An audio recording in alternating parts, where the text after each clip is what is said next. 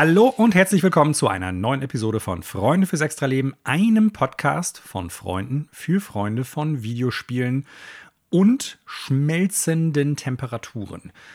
Mein Name ist Manuel, ich begrüße alle Zuhörenden da draußen und ich hoffe, ihr übersteht gerade das sommerliche Wetter, denn hier ist es gerade knapp 39 Grad im Schatten, ebenso gut wie ich einigermaßen. Und neben den Zuhörenden begrüße ich natürlich auch ganz gerne wieder, auch wenn es sehr selten ist, Basti und seine schallschluckenden Gardinen. Herzlich willkommen, Basti. Ich hoffe, in Münster ist es nicht ganz so heiß wie hier.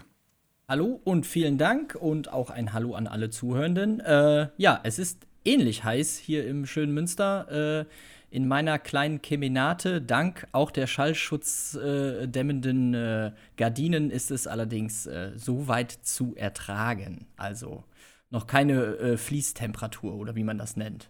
Zerfließtemperatur. Sehr gut. Das ist sehr gut. Also du könntest auch mit einem Flammenwerfer draufhalten und äh, sehr wahrscheinlich würden die nicht mal in Flammen aufgehen und auf der anderen Seite wäre es so kühl, dass du auch einfach eine, keine Ahnung, Flasche Bier dran halten könntest und könntest danach dann gekühlt trinken. Ich glaube, so ist das. Deswegen waren die auch so teuer. Und äh, wie ich ja, glaube ich, schon mal erzählt habe, ähm, dank dieser Gardinenempfehlung waren auch viele Leute, äh, viele, eine Person, ein Zuhörender inspiriert und wollte wissen, welche Gardinen das sind tatsächlich. Uh. Und ich erinnere mich, äh, in der Produktbeschreibung hieß es auch, ja, die sind auch temperaturtechnisch, halten die das ganz gut draußen. Äh, also zu viel Hitze und whatever. Und tatsächlich, ich kann mich hier in meinem Wohnzimmer nicht beschweren. Also absolute Kaufempfehlung. Der äh, Amazon Affiliate Link kann bei mir angefragt werden. Sehr gut. Sehr gut. Du hast ein Full Endorsement, das heißt, du kriegst äh, einmal pro Jahr eine neue Garnitur für alle Zimmer oder so. Ja, falls das jemand nicht wusste, ich bin Gardinen-Influencer. Das ist meine Nebentätigkeit. Sehr schön, sehr schön. Mich interessiert ja jetzt tatsächlich, ob es das gibt. Ich guck mal eben. Es gibt also mittlerweile für alles Influencer. Wie, auch, wie erfolgreich ah. das sein mag, ist eine andere Frage, aber. So, hundertprozentig. Ich habe mal einen Kanal gesehen, da ging es darum, wie man Betten faltet. Äh, keine Ahnung, warum YouTube mir das vorgeschlagen hat, aber äh, Gardinenkanal geben wir einfach mal ein. Und wir finden ja, neue Gardinen, neue Gardinenvorhänge und Rollos von Ikea. Natürlich ganz viel Werbevideos, aber scheinbar gemessen am Namen der jeweiligen Kanäle kein, ich sag mal, Influencer- oder Fankanal. Vermeintlich wird das bei den Interieur-Influencern, die sich grundsätzlich um Ausstattung ja. von Häusern, Deko, whatever kümmern, wird es da ganz sicherlich äh, auch ein spezielles Video zu geben.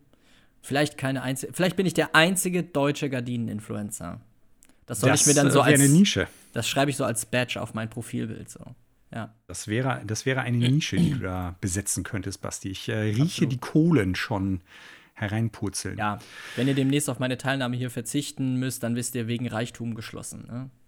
Ja, oder weil Daniel arbeitslos ist und er im Prinzip immer nur noch den Podcast macht. Ja. Denn, liebe Zuhörenden, ihr habt euch mit Sicherheit gefragt, was ist hier wieder Phase? Natürlich freuen wir uns jedes Mal, wenn Basti dabei ist, aber Daniel äh, geht mal wieder nicht arbeiten. Das sind ja Sommerferien. Das heißt, äh, er treibt sich irgendwo in der Weltgeschichte rum. Ich glaube, er macht Urlaub mit seiner Frau in Dörnte oder so. Soll auch ganz schön sein um diese Zeit. Auf jeden Fall Dörnte. Also, wenn irgendwohin in dieser Jahreszeit, dann Dörnte. Auf jeden Fall. Ja, ich denke auch, dass er da irgendwo abhängen wird. Und allen wird er hinterher erzählen, er ist in Frankreich gewesen. Ah, ich sag mal so, ob der jetzt in Frankreich bei diesen Rekordtemperaturen äh, sich bräunen lässt oder in Dörnte am Kanal äh, auf dem Schutthaufen von Bergschneider, das ist äh, it's all the same to me. Ich denke auch. Ich denke, das wird ihm auch gleich sein. So, was haben wir heute? Wir haben wieder relativ äh, viele Neuigkeiten, denn Ihr werdet es vielleicht schon über unsere Social-Media-Kanäle wahrgenommen haben. Wir nehmen einen Tag später auf, beziehungsweise der, der Podcast erscheint einen Tag später als gewöhnlich, nicht in der Woche, äh, nicht am Anfang der Woche von Montag auf Dienstag, sondern von Dienstag auf Mittwoch. Dementsprechend haben wir auch etwas mehr Content, glaube ich, als beim letzten Mal. Wir haben endlich das Veröffentlichungsdatum von einem, zumindest von mir, sehr, sehr heiß erwarteten Spiel. Wir haben Neuigkeiten aus Russland, äh, was da geplant wird, ob der ganzen Sanktionen, die ja durchaus auch die, ja, nennen wir es mal Spielebranche oder IT-Branche betrifft, gibt. Äh, dann gucken wir auf Embracer, einem ja mittlerweile krakenartigen Betrieb, nenne ich es jetzt mal der Mangel eines besseren Ausdrucks, der und die alles aufkaufen, was es irgendwie gibt.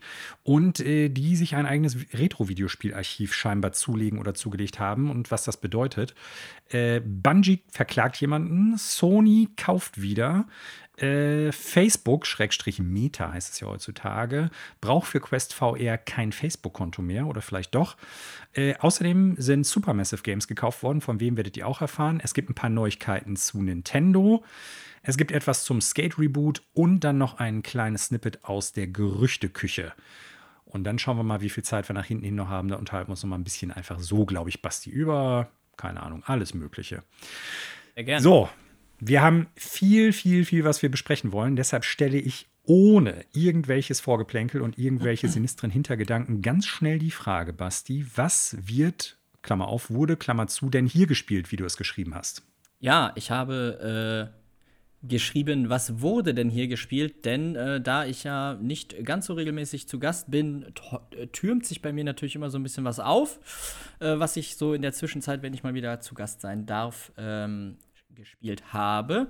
Und da ich ja, ja, meinen Gaming-Fokus so ein bisschen anders gesetzt habe, so als ihr beide, als der äh, Daniel und du, mhm. ähm, ergeben sich daraus dann ja immer so ein paar Titel, die vielleicht sonst bei euch nicht so besprochen werden. Deswegen sind da jetzt ausnahmsweise mal vier Titel auf der Bank, wobei ich direkt dazu sagen muss, die letzten zwei, äh, da kann man jetzt noch nicht ganz so viel zu erzählen, aber ich dachte, es ist vielleicht ganz interessant, es zumindest mal anzusprechen, äh, ja, damit die Zuhörenden sich da einen Eindruck von machen können, was ich da so gezockt habe, was da auf dem PC gerade so unterwegs ist. Ich versuchte ja immer den mhm. Blick weit zu haben, AAA, aber auch Indie und Early Access kommt mir da immer mal in die Finger. Und ja, deswegen wollte ich davon einfach mal ein bisschen erzählen. Fange aber mit einem, ja, ich glaube, relativ bekannten Titel an, den ich ähm, ja kurz vor Sommer äh, mir direkt zu Release zugelegt habe. Dürfte, glaube ich, wohl als Double A, würde ich mal so schätzen, gelten. Äh, und zwar der fünfte Teil der Sniper Elite Serie, namentlich mhm. kreativerweise Sniper Elite 5. Ähm, ja. Weil es der sechste Teil ist. Ganz genau, weil es der sechste Teil ist. Wahrscheinlich, ja, Keine es gibt Ahnung. ja sogar Spin-off-Titel, wo man gegen ja, diese Nazi-Zombies so kämpft. Ach, ja. durcheinander. Nee, äh, Sniper Elite. Ja, aber die 5. heißen, die heißen auch sogar, glaube ich, anders, die Zombie-Teile, oder? Äh, ich naja. habe sogar einen hier in meiner Steam-Bibliothek. Das könnte ich mal schnell nachgucken.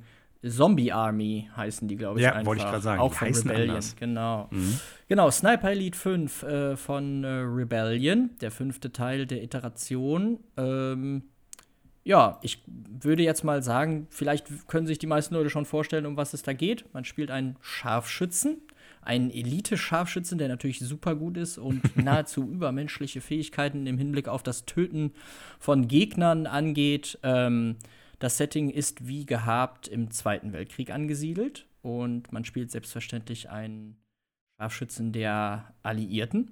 Ich glaube, mhm. er ist Engländer, äh, ich glaube.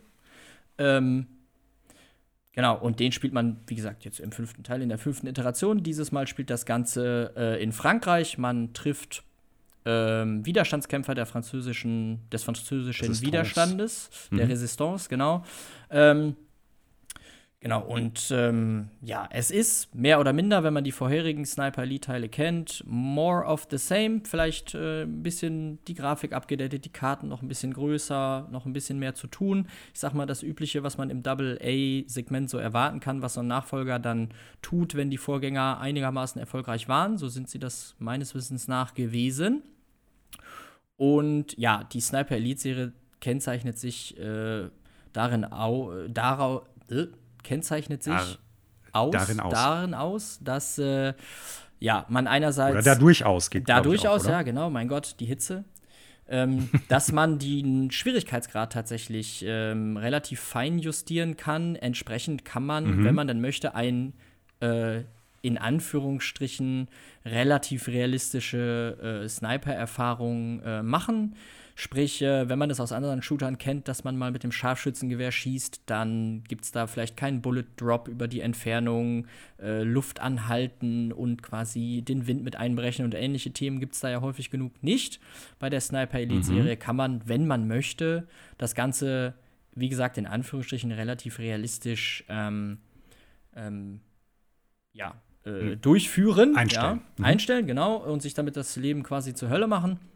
Äh, es lässt sich allerdings auch relativ in Anführungsstrichen casualig einstellen. Da bekommt man optische Sichtmarker, wie hoch man tatsächlich zielen muss wegen des Bullet Drops über die Distanz und ähnliche Dinge. Ähm, genau, und da ähm, navigiert man sich durch sehr, sehr große Karten, auf denen man diverse Ziele, Hauptziele und Nebenziele erfüllen soll, also Dokumente beschaffen, ähm, äh, hochrangige äh, Nazi-Generäle äh, und ähnliches umlegen. Klassischerweise mhm. wurde natürlich auch direkt, ich glaube, direkt nach Release ein äh, Töte Hitler DLC veröffentlicht. Den hat es, glaube ich, auch bisher bei jedem Teil gegeben. Das ich wollte gerade sagen, das kommt mir so bekannt vor, ja. Genau, das tut man, glaube ich, hat, oder hat man in jedem Teil der Serie bisher so tun können. Ähm, genau, also da macht man dann eben Jagd auf hochrangige Ziele, äh, beschafft Dokumente für die Resistance, befreit jemanden und ähnliches und tut das eben in dieser freien Welt äh, oder in dieser, es ist keine riesige freie Welt, es sind immer Karten, die sind dann allerdings sehr frei begehbar, da kann man sich dann überlegen, äh, wo man sich da taktisch so lang navigiert und muss auf dem Weg natürlich äh, unentdeckt oder möglichst unentdeckt bleiben und ähm, genau, seine Ziele erfüllen, unterwegs kommen auch neue optionale Ziele hinzu. Ähm, genau, das ist jetzt mal so das grobe Gameplay. Ähm, dabei ist es aber, wie gesagt, auch mit den neueren Teilen nicht mehr nur so, dass man da aus der Ferne im Gras liegt und vollkommen unentdeckt äh, alle wegsnipert ähm, und damit so ein geiles ähm, ja, Übermacht, so ein Machtgefühl irgendwie erhält. Es ist durchaus so, dass die gegnerischen Soldaten dann auch äh, auf den Schuss hören und je öfter man halt schießt, ohne seine Position zu wechseln, haben die dann natürlich eine Vorstellung davon, wo man in etwa sich versteckt, versuchen mhm. dann dorthin zu laufen. Das funktioniert dank der KI mal mehr, mal minder gut. Aber vom Prinzip her ist es halt nicht so, dass man da wirklich nur äh, irgendwo im Gras liegt. Man muss sich dann natürlich schon umherbewegen ähm, und so ein bisschen taktisch vorgehen. Man kann dann auf äh, bestimmte Situationen warten, dass zum Beispiel ein Flugzeug über die Karte in dem Moment fliegt und damit eine Lärmablenkung verursacht, sodass die gegnerischen Soldaten den Schuss nicht hören können. Solche Geschichten ähm, kann man da ausnutzen, um quasi unentdeckt zu bleiben. Und man hat natürlich jede Menge Gadgets dabei, äh, irgendwelche Minen, die so ein äh, Soundsignal abgeben, dass die gegnerischen Soldaten dann von ihrem Posten abgelenkt und irritiert werden. Man kann Flaschen werfen, um die Gegner abzulenken. Also mhm. es ist so ein bisschen Stealth-Anleihen, die man sicherlich aus anderen Spielen in ähnlicher Machart auch kennt. Es kann aber auch, wenn die Soldaten in Alarm versetzt werden, weil man sich eben nicht vorsichtig von A nach B bewegt hat äh, oder sich hat erwischen lassen, kann das auch in ein Third-Person-Geballer äh, ausarten. Man kann sich also auch durchaus mit einer Maschinenpistole oder ähnlichen Waffen, die man aufnehmen kann, äh, im, im direkten Konflikt, sage ich mal, mit den Gegnern auseinandersetzen. Genau, Dazu gibt es natürlich, wie sollte es anders sein, ein Progressionssystem, wo man seine Skills so ein bisschen erweitern kann. Dann kann man äh, einen weiteren Medipack mitnehmen, man hat ein bisschen mehr Gesundheit, ähnliche Dinge. Ehrlicherweise, total langweiliges Progressionssystem, was überhaupt nichts Neues macht. Man bekommt dadurch keine Fähigkeiten, wo man irgendwie drauf hinarbeitet und sich dann freut, dass man das jetzt endlich freigeschaltet hat. Leider Potenzial total verschenkt, meiner Meinung nach. Hm. Ähm, und man bekommt ja so eine Art Erfahrungspunkte, die man dann für weitere Waffen-Upgrades äh, einsetzen kann. Neue Scharfschützengewehre, bessere Visiere, äh, Mündungsfeuer, Hämmer, wie auch immer die Dinger da heißen. Ähm, all so ein Krempel. Ähm, genau. Und das spielt sich soweit eigentlich ganz fluffig für einen AAA-Titel, äh, AAA sag ich schon, Double-A-Titel. Dafür ist das eigentlich alles ganz gut gemacht. Die Karten sind sehr schön, die Landschaften äh, da haben sich wirklich Mühe gegeben, so Burgen, Schlösser und ähnliche tolle äh, äh, Orte, wo sich die Nazis natürlich einquartiert haben, in Szene zu setzen. Das ist alles mhm. recht schick und soweit ganz ansehnlich. Ähm, ich habe trotzdem nur drei Missionen gespielt und hatte dann keine Lust mehr. oh. ja, okay. Genau, meine Erwartung war ein bisschen mehr ähm, im Stealth-Gameplay bleiben zu können. Vielleicht bin ich auch einfach zu schlecht für das Spiel. Aber häufig genug hatte ich das Gefühl, dass man so ein bisschen dann doch in den Action-Part gedrängt wird, wo man sich auch in, ja, im, im Nahkampf in Anführungsstrichen mit äh, Maschinenpistolen und Co. irgendwie mit dem Gegner auseinandersetzen muss. Ähm, das hat mir da ehrlicherweise nicht so gut gefallen. Ähm, und was mich wirklich ja, nicht überzeugt hat, das Progressionssystem, wie ich eben schon gemerkt habe. Und dieses Freischalten von neuen Gegenständen, wo ich mir eigentlich denke, ja, das ist irgendwie ja ganz cool, wenn man dann dadurch quasi belohnt wird, dass man dann noch was Besseres bekommt, was man dann natürlich ausprobieren möchte. Aber ich habe irgendwie gemerkt, mich nervt das total, wenn Spiele mir äh, durch einen Levelaufstieg oder ähnliches äh, direkt so 40 verschiedene Dinge dann dahin kleistern. Und ich habe dann mm. im Inventar oder an der Werkbank, wo ich meine Waffe aufrüsten kann und ähnliches, so 40 verschiedene Unter- und Submenüs, wo überall so ein Ungelesen-Button dran ist. Ach, Kennst okay, du das, was ja, ich meine? Das ähm, Ausrufezeichen irgendwie. Genau, das, das rote Ausrufezeichen. Das haben sie sich noch nicht angesehen. Ja. ja. Und das hat mich da total überfordert, äh, muss ich echt sagen. Und lustigerweise, kurze Abbiegung zur Skull and Bones Vorstellung vor ein paar Wochen oder Tagen.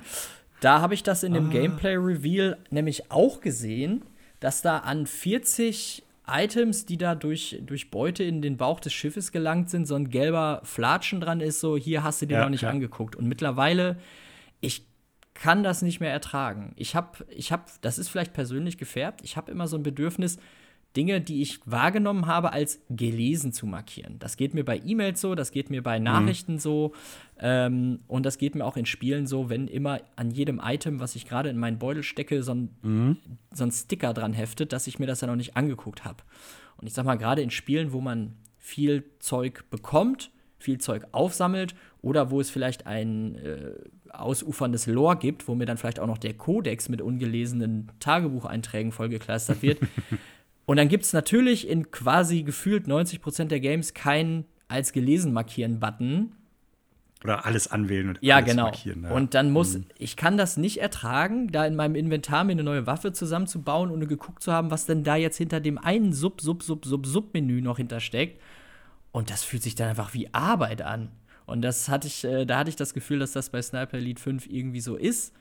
Ähm, das ist jetzt nicht der einzige Punkt, weswegen ich es nicht weitergespielt habe, aber irgendwie hat mich das total genervt, dass ich da bei jedem Level-Up durch 30 Menüs und dann gibt es noch unterschiedliche Skillbäume für Multiplayer, die dann aber gleichzeitig mit hochgelevelt werden, weil das Level, was mhm. ich im mhm. Singleplayer erspiele, kann ich quasi auch im Multiplayer dann da meine Fähigkeiten erweitern. Äh, fand ich irgendwie anstrengend, äh, gleichzeitig hat mich die Story überhaupt nicht abgeholt. Ähm, das ist auch, glaube ich, so der Tenor, den die meisten Leute, die das Spiel auch getestet oder selber gespielt haben, äh, bemängelt haben. Die Story ist so total, ja, was scherzt mich irgendwie. Man ist da irgendwie nicht investiert. Ähm, das ist, das, das greift einen, das holt einen nicht genug ab. Ähm, ja, und das in Summe hat irgendwie dafür gesorgt, dass ich das ein paar Stunden ganz gerne gespielt habe. Ich kann mal gerade gucken, wie viele Stunden hatte ich denn investiert, bevor ich den Nagel dran gehängt habe. Ja, siebeneinhalb Stunden, dann hatte ich irgendwie keine Lust mehr. So. Hm. Den Vorgänger habe ich tatsächlich 14 Stunden gespielt, da habe ich irgendwie länger durchgehalten. Sehe ich hier mhm. gerade. Ähm, ja, das soweit dazu. Eigentlich ganz an, annehmliches Spielchen, sage ich mal so. Und wer Fan der Serie ist, wird das sicherlich äh, äh, auch mögen. Ähm, ja, aber für mich hat es dann irgendwie dann doch nicht genug gehuckt, wie man jetzt so sagen würde, um da mhm. durchzuziehen, auch wenn ich noch lange nicht alle äh, tollen Schauplätze irgendwie gesehen habe. Äh, der ja. Multiplayer hat eine ganz interessante Idee, der allerdings irgendwie auch nicht gut wegkommt. Man kann ähnlich wie in den äh, Soulsborne-Spielen äh, eine Invasion sozusagen ah, er erleiden, okay. sage ich mal. Also, ja. äh, wenn ich jetzt den Online-Modus aktiviert hätte und ich spiele Singleplayer und versuche da gerade die Mission zu lösen und tiger da irgendwo durch die Felder, dann kann sich ein Spieler, der sich für den Modus anmeldet, als interessanterweise als Nazi-Scharfschütze in mein Spiel mhm. einklinken. Mhm. Ich bekomme die Info, dass da jemand jetzt am Start ist, äh, der, der, also ein, so nach dem Motto, ne, hier ein, ein Elite-Scharfschütze der deutschen äh, Wehrmacht ist jetzt auf der Suche nach dir und du weißt natürlich nicht, wo der ist und der sucht dich dann halt und versucht dich halt abzumurksen, während du gegen die gesamte äh, äh, Wehrmacht da antreten musst und diesen menschlichen Spieler noch im Nacken hast. Ja, ja. Also ein bisschen so imbalanced, aber ähm, ich habe ein paar Videos dazu gesehen. Das sah natürlich manchmal irgendwie ganz interessant aus, habe aber auch gehört, dass das furchtbar frustrierend sein soll, weil du hast dann quasi ja die Karte, die Gegner und diesen menschlichen Spieler gegen dich. Das kann dann schon knifflig genug sein und dann kommt halt jemand von hinten und muckst dich auf einmal ab kann wohl auch schon frustrierend sein. Ich habe den Modus ja. ehrlicherweise zu Beginn einfach deaktiviert, weil ich mir dachte, hm, nee, ich will das Spiel erstmal in Ruhe kennenlernen, ohne dass da sofort mhm. jemand um die Ecke kommt und mich weg, wegballert. Ähm, ja, aber das ist äh, Teil des Spiels. Äh, ist, glaube ich, neu. Gab es vorher auch noch nicht in den Teilen. Genau. Das äh, gibt es dort auch in Sniper Elite 5 neu dazu mhm. diesen Invasionsmodus, heißt der, glaube ich. Ja. Klingt ein bisschen äh, wie bei Deathloop. Juliana ist on the hunt. Wenn, äh, Ach ja, stimmt, bist. da gab es das auch. Da gibt es das ja auch. Das ist ja ein reines Singleplayer-Game prinzipiell, aber du kannst ja halt äh, die Spiele anderer Leute äh, kannst da einfallen und kannst dann auch auf die Jagd nach denen gehen. Wobei das natürlich dann nicht darauf so exzessiv ausgelegt ist, dass es eher so ein primäres Sniper-Gameplay ist, sondern du kannst ja unterschiedliche Loadouts haben und Spezialfähigkeiten und äh, das hat echt zu teilweise abgefahrenen Situationen geführt. Ich habe äh, irgendwann habe ich es ausgestellt, weil ich gemerkt habe, dass es da irgendeine so KI gibt, die bei jedem zweiten Loop, den man macht, äh, dir einen Spieler dann davor geschmissen hat.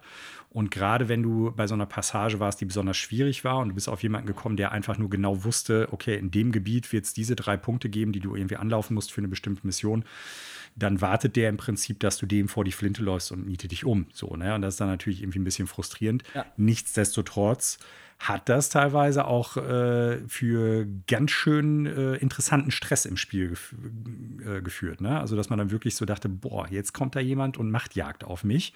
Und äh, weil es halt nicht so primär auf Sniper ausgelegt ist, machen die dann auch Jagd und äh, verfolgen mhm. dich und versuchen dich umzunieten. Oder du drehst den Spieß um und sagst, pass auf, ich mache mir jetzt erstmal auf der Suche nach den Leuten und dann äh, tigerst du da irgendwie über die ganzen Dächer und findest dann halt die Person, die sich da irgendwo verschanzt hat von oben und äh, schaltest die dann aus. So, ne? Also das hat wohl Spaß gemacht, aber wurde über kurz oder lang mir persönlich gerade bei ein paar schwierigeren Passagen im Spiel etwas zu stressig, aber dann kann man es ja auch einfach ausstellen. Genau. Aber auf jeden Fall eine witzige Idee, zumindest bei Deathloop und vielleicht für die Leute, die Sniper Elite 5 oder die ganze Serie mögen, ja auch ein, eine coole Neuigkeit, irgendwie, die da so mit drin ist. Genau. Gab es denn bei Deathloop da eine Begrenzung, dass das nur so, hast du es gerade gesagt, dass das nur so und so häufig passieren kann?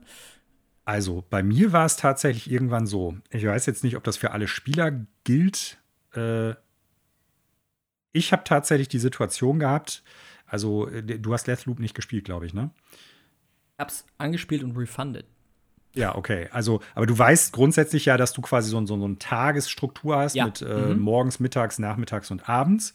Und äh, wenn du den Abend durchgespielt hast oder den beendest per Hand oder halt, wenn du die Mission beendet hast, dann äh, fängt der Loop wieder morgens an. Mhm. So, und dann habe ich tatsächlich die Situation gehabt, wenn ich einen Loop spiele, wo kein Spieler drin ist. Und äh, also sagen wir mal morgens. Ich spiele die, äh, ich spiele morgens, beende morgens und gehe dann zum Mittag. Dann kommt mittags jemand. Dann, wenn ich da sterbe und wieder morgens anfange, kommt äh, morgens keiner und dann wieder mittags.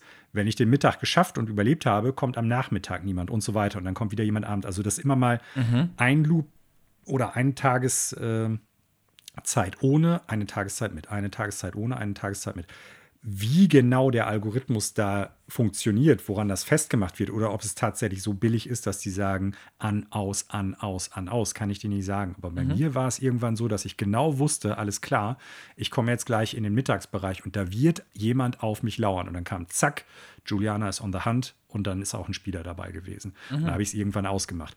Äh, wie gesagt, ich habe das Spiel durchgespielt. Ich habe so ziemlich alles gemacht, was man machen konnte. Also nicht wenig gezockt. Ähm, klar kann ich nicht irgendwie jetzt äh, sagen, dass es nicht anecdotal evidence ist oder so. Ne? Das kann ich nicht ausschließen. Äh, dass es ein reiner Zufall ist, dass ich über eine, also wirklich mehrere Stunden Spielzeit diese Situation hatte, kann ja trotzdem zufällig sein. Aber bei mir war es definitiv so. Und dann habe ich es halt abgestellt. Ja, ich komme drauf, weil ich. Aber, ja. Ja, ich komme drauf, weil ich von mehreren Leuten gehört habe, dass es bei Sniper Elite 5 zumindest bis zuletzt quasi gefühlt keine Begrenzung dieser Invasion quasi gibt. Das heißt, äh, mhm. dass Leute erlebt haben, okay, die haben da den gegnerischen Scharfschützen ausschalten können, der in deren Mission eingebrochen ist. Mhm. Äh, und dann haben die fünf Minuten weitergespielt, da kam der nächste. Was ja, dann natürlich schon echt stressig und nervig ist, weil, wie gesagt, du hast dann ja, wie gesagt, die ganze Karte gegen dich. Äh, da mhm. gibt es keine NPCs, die dir freundlich gesinnt sind. Äh, jeder Soldat ist da auf der Suche nach dir und löst sofort Alarm aus, dann ist da gleich die Hölle los. Ähm, und dann hast du noch da quasi gefühlt jede Viertelstunde wen Neues am Heck. Das äh, kann ich schon verstehen, wenn man da dann keinen Bock drauf hat. Deswegen Idee, glaube ich, ganz gut. Ja. Ausführung bisher scheinbar was ich so gehört habe, nicht so schön. Was natürlich schön ist, der Klassiker habe ich noch gar nicht erwähnt, bei Sniper Elite äh, ein Trademark quasi der Serie, die X-Ray Bullet Cam, wenn du einen besonders schönen Abschuss machst. Äh, dann siehst du die Kugel auf den Gegner zufliegen, äh, kannst sogar noch steuern, wie schnell die, dieser Zeitlupeneffekt sein soll. Und sobald die Kugel den Gegner dann erwischt, wird in einen X-Ray äh, geschaltet und du siehst auf brutalst mögliche und splattermäßige Art und Weise, welche ja. Organe die Kugel im Körper des Gegners äh, zerschreddert, welche Knochen zersplittern.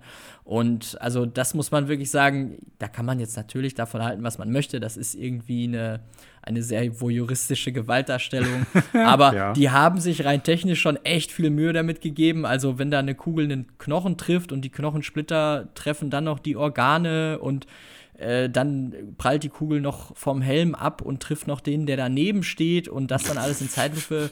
Das hat auf eine, ja, etwas stranger Art und Weise schon irgendwie was, äh, was ganz Interessantes, was die Serie ja, glaube ich, auch ziemlich bekannt gemacht hat. Ähm, mhm. Das gab es, glaube ich, sogar schon bevor Mortal Kombat das damals äh, dann für sich entdeckt hat.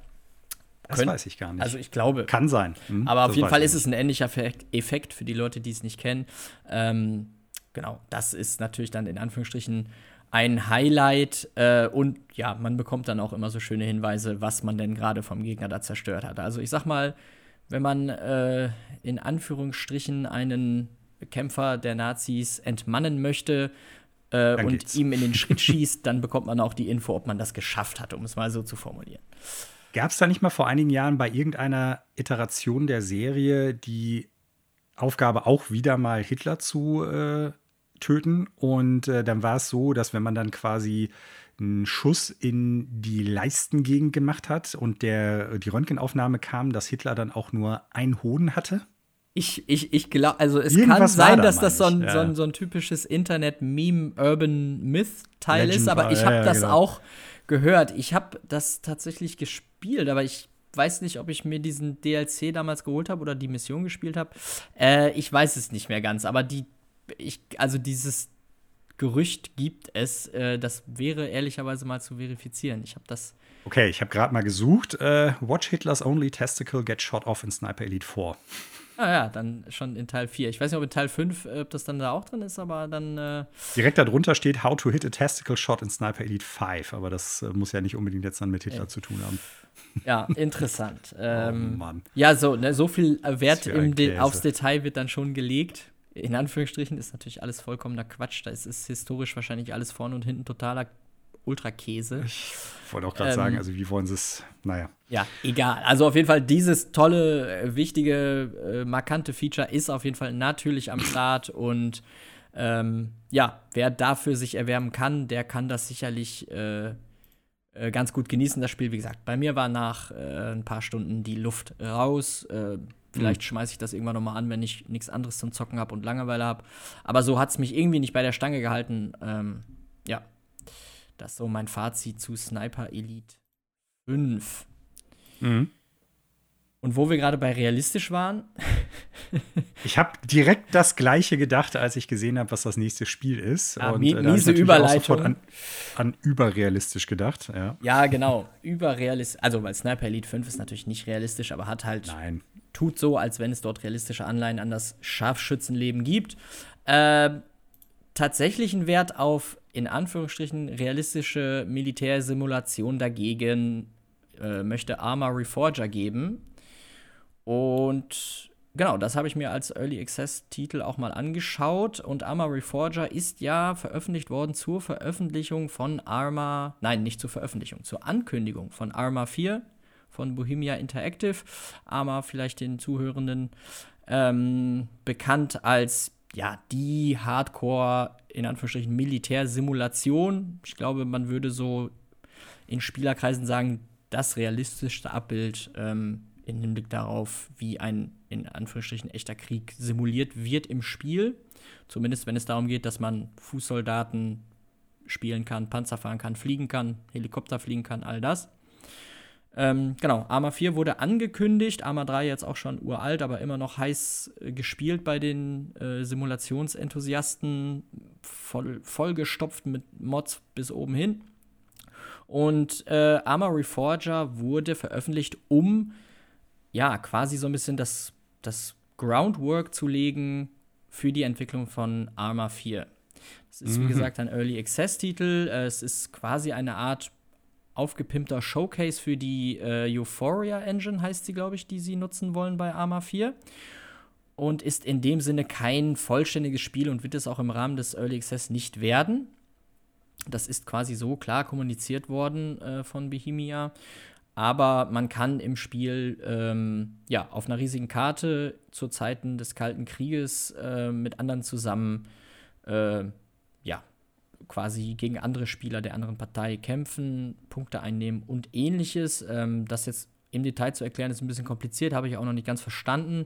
Aber da kann man quasi auf so einer riesigen Inselkarte schon, ja, quasi äh, einigermaßen getreu dem realistischen Militärleben frönen. Ähm, genau, und das wird jetzt, wie gesagt, so ein bisschen als, äh, als Grundlage dafür genommen, dass Bohemia sich mit den Fans austauscht, was sie sich für Arma 4 wünschen, ähm, wie sie mit Mods umgehen können, wie die Engine performt, was es da für Probleme und Fehler geben kann. Ähm, genau, das soll mit Reforger erreicht werden. Und es gibt wohl einige Leute, die damit nicht zufrieden sind, weil sie ein vollständiges, komplettes Spiel erwartet haben und nicht verstanden haben, dass es eben nicht äh, Arma 4 oder die Demo zu Arma 4 ist. Ähm, die Leute, die, glaube ich, Arma 3-Fans sind, freuen sich, um äh, auf diesen neuen Input, die neue Engine testen zu können.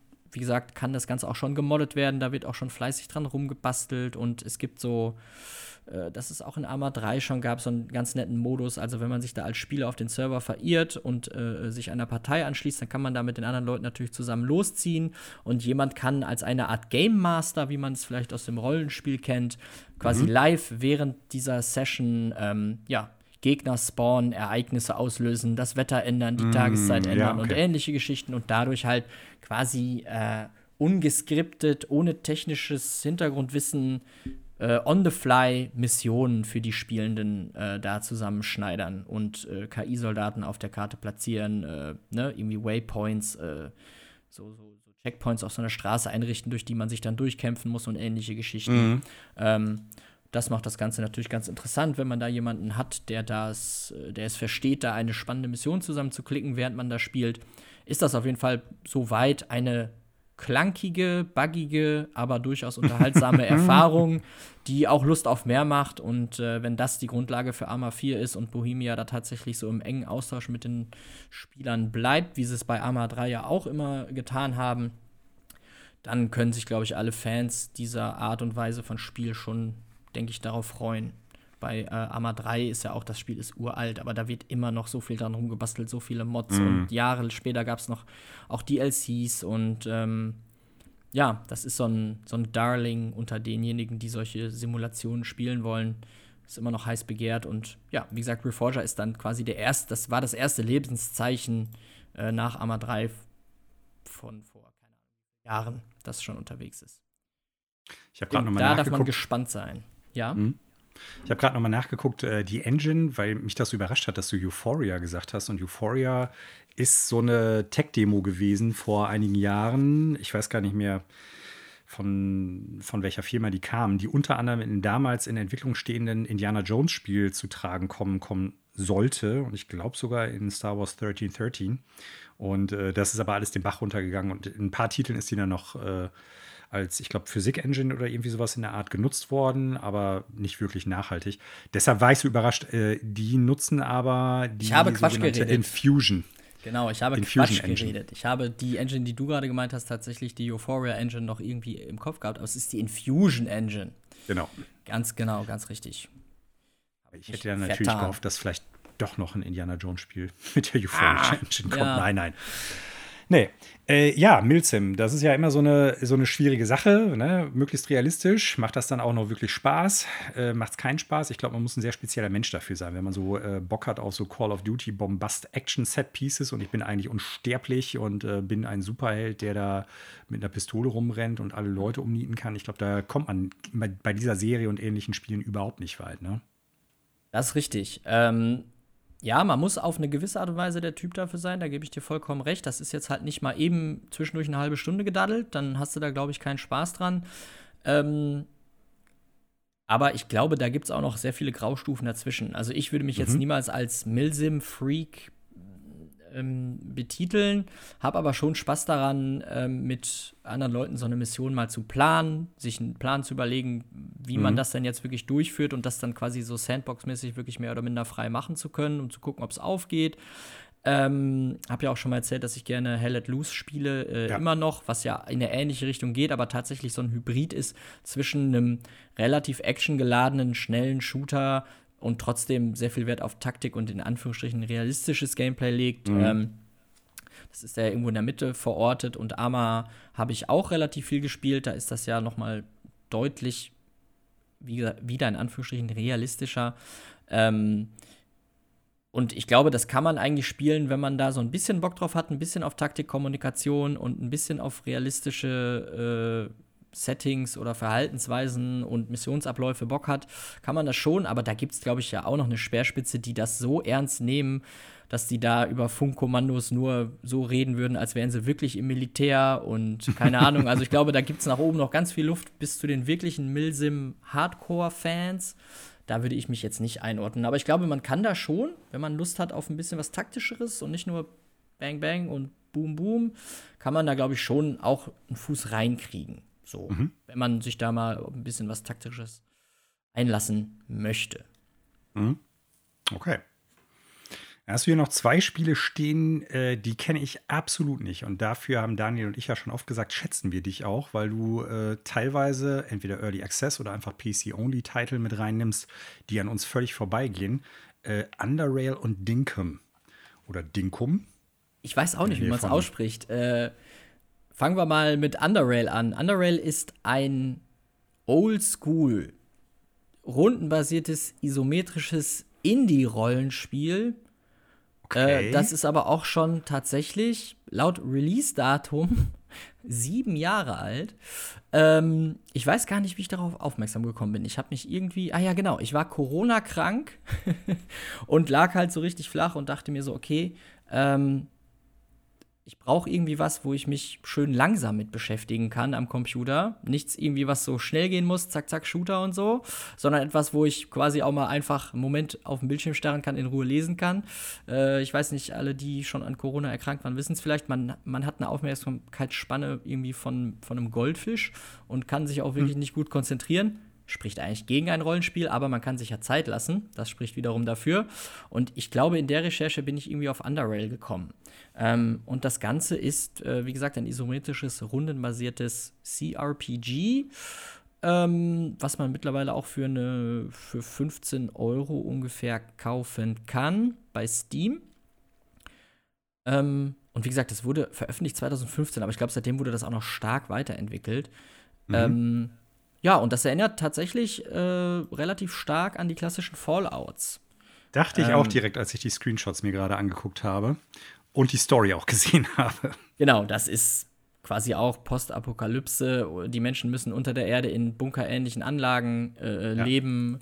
Ähm, es gibt mutierte Wesen, die gefährlich sind. Äh, irgendwie natürlich wurden irgendwelche Dinge entdeckt, die einer Art Magie gleichkommen. Das ist jetzt hier bei Underrail so eine Art so, so, so Psi-Kräfte, also so mentale mhm. äh, Kräfte, die man als Waffe oder als Überzeugungskraft oder ähnliches nutzen kann. Ähm, genau, das ist Underrail in der ganz kurzen Fassung. Äh, ich habe das bis jetzt gespielt, ich glaube, so knapp fünf Stunden und bin, okay. glaube ich, noch in einer Art Tutorial-Phase, äh, wo ich rund um die Anfangsbasis, in der man äh, startet, äh, so kleinere Aufträge für da den, den, den Chef erledige, um erstmal zu beweisen, dass ich denn da würdig bin, dort leben zu dürfen. Ähm, und ich habe nämlich äh, auch in der, in der Vorrecherche zum Spiel gelesen, dass das ultra knackig sein soll. Also so richtig. Mhm. Und bisher stiefel ich da irgendwie relativ entspannt durch. Also klar, ein paar Mal sterben und neu laden, so was beim Rollenspiel so passiert, weil man irgendwelche äh, ja, irgendwelche Sachen auch noch nicht ausprobiert hat, schmeißt man dann mal die Granate und setzt sich dann selber in Flammen und solche Geschichten. Passiert dann halt, ja. ne? Das passiert schon, aber es war jetzt nie irgendwie so ein richtiger Roadblock, dass ich nochmal gedacht habe, okay, shit, ich habe mich vollkommen verskillt oder so. Soweit bin ich da noch nicht. Ich weiß nicht, ob da noch mal irgendwann so eine richtige ähm, so, so, ein richtiger Dreh am, am Schwierigkeitsgrad kommt, wenn ich vielleicht aus diesem Anfangsbereich, aus der Heimatbasis quasi rauskomme. Das weiß ich noch nicht. Soweit macht es aber echt Spaß, ist meiner Meinung nach echt ganz gut geschrieben. Klar, man muss viel lesen, äh, man kann unendlich viele Gegenstände einsammeln und das ganze Inventar ist voll und man denkt sich, was soll ich denn mit all dem Quatsch? Äh, es gibt Crafting und äh, klassische äh, äh, Skill-Bäume und Skillsysteme. Ne? Man, man levelt dann die klassischen Werte auf.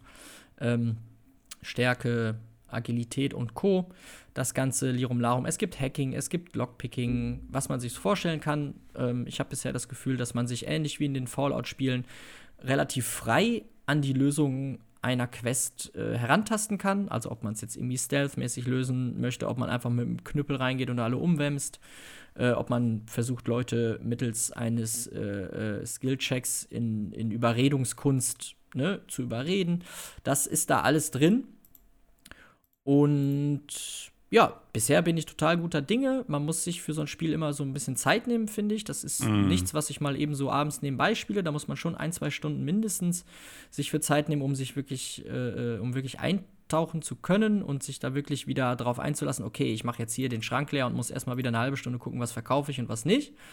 Aber mhm. das war ja auch irgendwie mein Wunsch äh, an den Titel, so der gedankliche, da etwas Entschleunigtes und trotzdem Tiefes zu haben. Und bisher macht Underrail das echt gut. Ähm, und ich glaube, Fans der alten Fallout-Teile können sich das sicherlich mal angucken. Ähm, das ist jetzt optisch natürlich kein super harter äh, Knaller. Das sieht tatsächlich so ein bisschen aus wie Fallout 2 in äh, 1024 hochgedreht. Äh, viel mehr ist das nicht, aber es hat seinen Charme. Und mir macht es bisher echt Spaß. Ähm, wie gesagt, erfordert nur, dass man sich auch mal einen Moment reinkniet. So. Also die Screenshots haben mich gerade an Fallout erinnert, sagte ich ja schon, aber mit so einem Touch von XCOM Terror from the Deep. Ah, dem, ja. Äh, zweiten ursprünglichen UFO-Game. Und äh, damit äh, hast du mich auf jeden Fall schon interessiert, sagen wir es ja. mal so. Du hast recht, diese isometrische äh, mhm. mit den Kacheln und so, da hast du recht. Ja, ja, das ist tatsächlich so ein bisschen die alten XCOM-Dinger. Das stimmt, habe ich gar nicht vorher so wahrgenommen. Ja, ist auf jeden Fall, äh, glaube ich, für das Geld, wenn man Bock auf mhm. so ein CRPG hat äh, und sich da wirklich reinknien möchte und nicht direkt aufgibt, weil man sich irgendwie verskillt oder sonst was, wo man sich so ein bisschen die Zähne dran ausbeißen möchte. Eigentlich ein gutes Spiel. Vielleicht so ein richtiger Herbsttitel, hätte ich mal so gedacht. Für Leute, cool. die Bock auf sowas haben. Ja. Das klingt auf jeden Fall interessant, sagen wir es so. Yes. jetzt, jetzt kommen wir zum Titel, von dem wir nicht wissen, wie es ausgesprochen wird. Dinkum. Dinkum. Dinkum. Ich glaube, Dinkum ich glaube, das okay. kommt aus Australien. Den Titel habe ich tatsächlich okay. gestern Abend erst entdeckt. Ein, ah. ein äh, Daddelkumpel von mir, mit dem ich viel Hell at Loose gespielt habe, der spielte auf einmal dieses Spiel und man sieht ja bei Steam, was die anderen so spielen. Und ich klicke da interessehalber ja. immer mal so drauf und gucke mir dann die Spiele an, die die so spielen, wenn ich die nicht kenne. Und dann sehe ich dieses Spiel und denke mir so, hm, das sieht ja gar nicht so aus wie so ein Spiel, was Leute spielen, die sonst Hell at Loose spielen.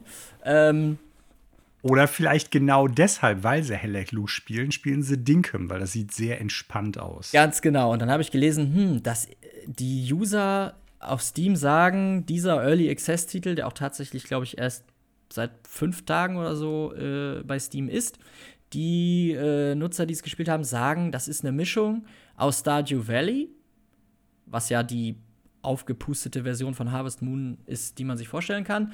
Äh, genau. Also eine Mischung aus Stardew Valley Minecraft und Animal Crossing.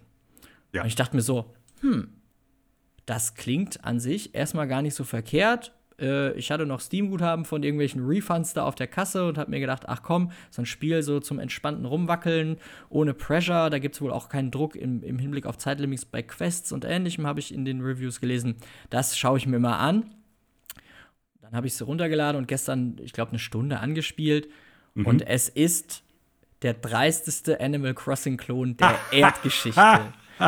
das kann man anders nicht sagen. Und ich glaube, ah. es heißt, ich glaube, es heißt Dinkum oder man spricht es Dinkum aus, weil es, glaube ich, so ein bisschen so einen australischen Touch hat. Ich weiß jetzt nicht, was, was okay. ein Dinkum ist oder was es bedeutet. Das klingt aber für mich so australisch. Dinkum. So, äh, eben wurde mir angezeigt, das heißt so viel wie äh, originär oder original und real. Aha. Oder genuine und real. Sehr interessant. Hm passt dann nicht unbedingt zu dem, was du gerade schilderst, wenn es im Prinzip einfach nur eine Amalgamisierung und blinde Kopie von den drei von dir genannten Titeln sein ah, sollte. Ah, also blinde Kopie würde ich da, also so ist es dann halt ja. nicht. Ich versuche das mal zu erklären. Also äh, man spielt jetzt nicht wie bei Animal Crossing von so einer Seitenansicht, sondern man kann die Kamera da so ein bisschen freier drehen und so weiter und mhm. schaut quasi vielleicht ähnlich wie in, einem, wie in einem MMO so ein bisschen von hinten auf seinen Charakter, so auf den Rücken. Ähm, und ja, landet halt auf so einer Insel, die man dann auch benennen kann äh, und fängt dann dort an, erstmal sein Zelt aufzuschlagen und dann geht es natürlich irgendwann dahin, dass man da mehrere Gebäude baut und äh, solche Dinge. Und ich habe ja Animal Crossing auch so ein bisschen gespielt. Ähm, und von der ersten Sekunde an dachte ich so, oh mein Gott, das ist Animal Crossing plus Minecraft plus Stardew Valley im Sinne von ne, Mineralien farmen und Fische fangen und Muscheln aufsammeln und schieß mich tot. Äh, und Minecraft, weil es eben auch ein ähnliches Kachelsystem hat und man offensichtlich auch Blöcke weghacken kann, um damit dann neue Gegenden zusammenzuklöppeln, so wie man es bei Minecraft ja eben so macht. Mhm. Aber alles andere ist so krass Animal Crossing. Das fängt damit an, dass die Schriftart genauso aussieht. Das fängt damit an, dass es genau den gleichen Niedlichkeitsfaktor versucht zu imitieren. Der Mauszeiger ist auch so ein kleiner süßer Comic-Tierhandschuh. Und dann, da bin ich wirklich aus allen Wolken gefallen und musste wirklich laut lachen hier alleine vorm Computer, als der erste NPC mit mir anfängt zu quaken. Es ist exakt derselbe Sprachverzerrungs-Quaki-Quaki-Effekt, den man bei Animal Crossing hat, wo das so ein Gibberish ist. Animalese ähm, heißt es bei Animal Crossing. Ah ja, ich wusste gar nicht, dass das so einen Namen hat. Genau, es klingt genau so. Es ist exactly the same. Und die Progression, die ich dann gestern innerhalb der Stunde da vorangemacht habe, erstmal Zelt aufschlagen, dann da beim Oberaufseher vorbei und so weiter. Äh, das ist eins zu eins Animal Crossing. Wirklich eins zu eins. Besucherzentrum hinstellen, sich da Punkte abholen, weil man ja tolle Sachen gemacht hat. Ich habe fünf Muscheln eingesammelt, ich kriege die Punkte. Diese Punkte kann ich dann einlösen für eine Bergarbeiterlizenz. Und dann gibt es noch eine zweite Währung, mit der ich natürlich Sachen beim Händler kaufe, wenn ich die Lizenz habe, das Ding zu kaufen. So, ich sollte dann dieses Zelt aufstellen, weil dann kommen jeden Tag andere Besucher auf die Insel. So, und jetzt soll ich aber da noch so ein richtiges Museum bauen.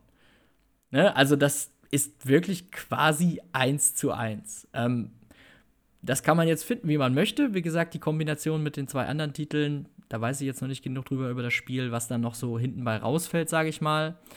Ähm, aber wenn man Animal Crossing oder so mal quasi erleben wollte, sich aber keine Switch zulegen möchte, das ist eure Chance, Leute. Also, das ist wirklich, oh. das ist so nah an der Erfahrung, das ist wirklich schon fast frech. Aber ehrlicherweise ja. hat es mir trotzdem irgendwie gefallen. Also, ja. es ist halt von so einem Indie-Entwickler irgendwie, ich glaube, es ist sogar so eine mhm. Ein-Mann-Nummer. Ähm, ja, das ist, jetzt sehe ich es hier gerade, das hat einer wohl in den letzten drei Jahren alleine so ein bisschen zusammengeklöppelt. Ähm, dafür ist das tatsächlich schon relativ stabil hat, glaube ich, hinten raus noch für einen Early Access-Titel einigermaßen viel zu bieten, was man so liest von den anderen Spielern. Mhm. Ja, und der hat sich halt sehr stark inspirieren lassen. Ne? so Es ist eigentlich ein Tribute-Game, das kann man nicht anders sagen. Ah, okay, okay. Mhm. Ja, also es ja. ist soweit ganz charmant. Wie gesagt, ich bin wirklich hinten übergefallen, als dann diese, diese äh, Soundeffekte von der Sprache kamen. Da habe ich wirklich gedacht, so, okay, jetzt, jetzt wird sich wirklich gar keine Mühe mehr gegeben, das zu verschleiern. ähm, ja, aber wenn man, wie gesagt, nur am PC zockt, aber sowas mal äh, testen möchte und einem Stardew Valley zu pixelig und Minecraft zu blockig ist, dann ist das vielleicht eine ganz charmante, äh, ganz charmante Idee. Das kostet jetzt auch aktuell 15 Euro. Das kann man dann vielleicht schon mal machen. Ist tatsächlich ja. erst seit fünf Tagen draußen, ja. Ich meine, es gibt ja noch die Story of Seasons Serie, die man, glaube ich, auch auf dem PC zocken kann. Äh, das ist ja quasi der inoffizielle, offizielle, tatsächliche Harvest Moon Nachfolger, wenn man es so möchte. Also von daher, ich weiß aber nicht, ob die PC-Umsetzung tatsächlich taugen und äh, keine Ahnung.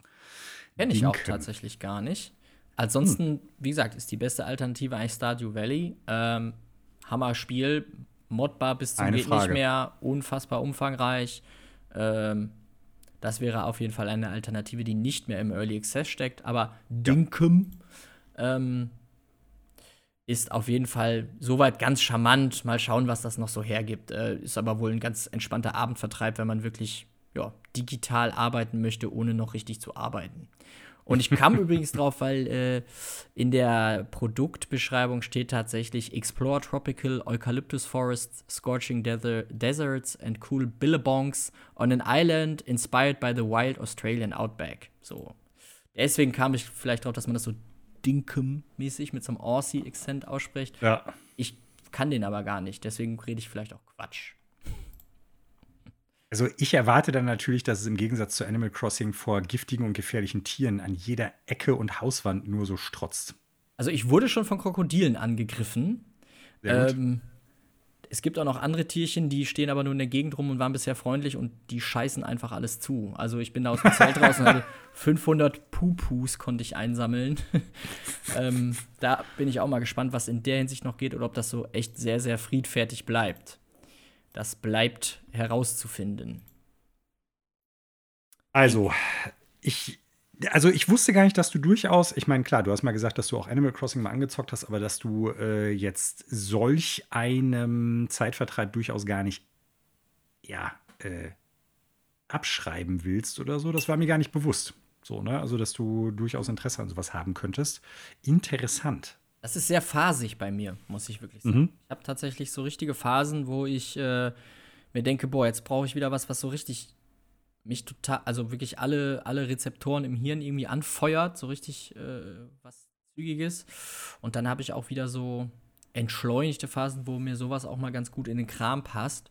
Mhm. Ähm, wie gesagt, es wird, es wird spannend. Frag mich in ein paar Wochen noch mal, wie viele Stunden ich dann noch drin versenkt habe. Ähm, mal schauen. Aber ganz prinzipiell versuche ich da auch immer offen zu sein, weil, wie gesagt, das ist bei mir sehr phasig. Manchmal ist das einfach, Mhm.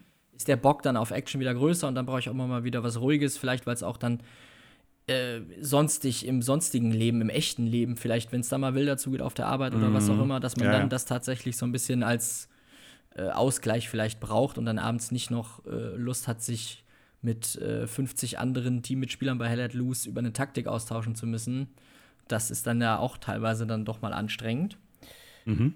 Ähm, deswegen mal so, mal so. Schön. Und äh, das führt ja bei uns hier in den Diskussionen oder in den Gesprächen auch immer zu interessanten Titeln und zu tollen Einblicken deinerseits. Also von daher äh, gut, finde ich das. Schön. Ja, äh, ich übernehme den Ball mal und halte es Ja. relativ kurz, weil durch äh, unvorhergesehene Situationen bei mir auf der Arbeit habe ich diese Woche recht wenig Zeit zum Zocken gehabt und bin im Prinzip bei den Spielen geblieben, die ich auch in der letzten Episode schon angesprochen habe, nämlich Monster Hunter Rise Sunbreak vor allem und auch ein bisschen weiter bei Neon White. Äh, beides weiterhin gute Spiele. Aber ich hatte so die Situation, dass ich nicht so super viel Zeit hatte, abends oder überhaupt äh, zwischen den Diensten immer mal zu zocken dass ich dann Bock und Zeit hatte, mich auf ein komplett neues Spiel irgendwie einzustellen. Ne? Mhm. Ich glaube, das kennt jede Person, die Videospiele spielt, so als Freizeitvertreib, dass man nicht immer Bock hat, sich in ein neues Spiel reinzufuchsen. Vor allen Dingen, wenn man die anderen Spiele noch nicht hundertprozentig durch hat oder das noch nicht rausgeholt hat, was man gerne möchte. Und äh, so war das bei mir jetzt in der vergangenen Woche, weswegen ich leider noch nicht von anderen Spielen berichten kann, unter anderem äh, I, The Somnium Files 2, äh, Nirvana heißt es, glaube ich. Eine Visual Novel, Schrägstrich, äh, ja, Detektivgame, was ich auf jeden Fall noch spielen möchte, nach dem ersten Teil, den ich auch ganz solide fand. Ähm, da bin ich noch nicht wirklich zugekommen, da hoffe ich nächste Woche mehr von zu berichten. Und äh, was ich schon so ein bisschen anteasern kann, äh, wo wir es heute aufnehmen, sind ja zwei Spiele noch erschienen, auf die ich auf jeden Fall auch Bock habe. Und ich hoffe, dass ich sie bis nächste Woche auch gespielt haben werde. Einmal Stray auf der PlayStation 5 und As Dusk Falls auf der Xbox. Ähm, beides Titel, die, glaube ich, so wie ich die Reviews jetzt aktuell sehe, ganz gut wegkommen. Ja, und zu den Spielen, die ich gespielt habe, kann ich im Prinzip weiterhin nur das sagen von letzter Woche. Es sind beides sehr, sehr, sehr gute Spiele. Äh, beides Spiele, die natürlich jetzt auch nicht absolut fehlerfrei sind, aber im Core-Gameplay-Loop, wie man so schön sagt, also in dem, was man eigentlich macht, so gut funktionieren und so viel Spaß mir zumindest machen, dass ich echt Bock habe, da auch jeweils weiterzuspielen und äh, beides auch auf die ein oder andere Art und Weise so durchaus äh, Suchtpotenzial bietet.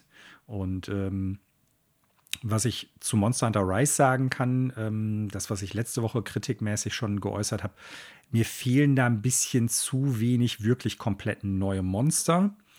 Ähm, ich habe jetzt ein paar Meisterringe seit dem letzten Mal gemacht und äh, es bleibt mehr oder weniger erstmal bis auf, ich glaube, zwei neue, die ich gesehen habe, bei recycelten alten, die alle super sind, gar keine Frage. Ähm, man hat ja auch durchaus so ein paar Fan-Favorite-Monster aus den anderen Teilen, die man gerne mal wieder sehen wollen würde. Aber äh, irgendwie hätte ich mir doch gewünscht, dass noch ein paar mehr neue Sachen dabei sind. Aber vielleicht kommt das ja noch in den höheren Meisterrangriegen. Und äh, ja, mal gucken. Ich denke, da werde ich nächste Woche weiter von berichten können und dann hoffentlich auch ein bisschen was zu den drei neuen Spielen, von denen ich gerade erzählt habe. Ich bin sehr gespannt, Ansonsten, was du zu Stray sagen wirst. Da habe ich nämlich auch viel Gutes gehört. Das sieht ja auch irgendwie, wenn man sich das mal so anschaut, sehr interessant aus. Hat irgendwie so einen ja, gewissen eigenen Artstyle. Ähm, also so, mhm, so ja, das sieht ja. irgendwie so, ich weiß nicht, wie man sieht das. Sieht gut aus. Genau, es sieht, es sieht sympathisch aus so. Ich will mir das irgendwie mal anschauen.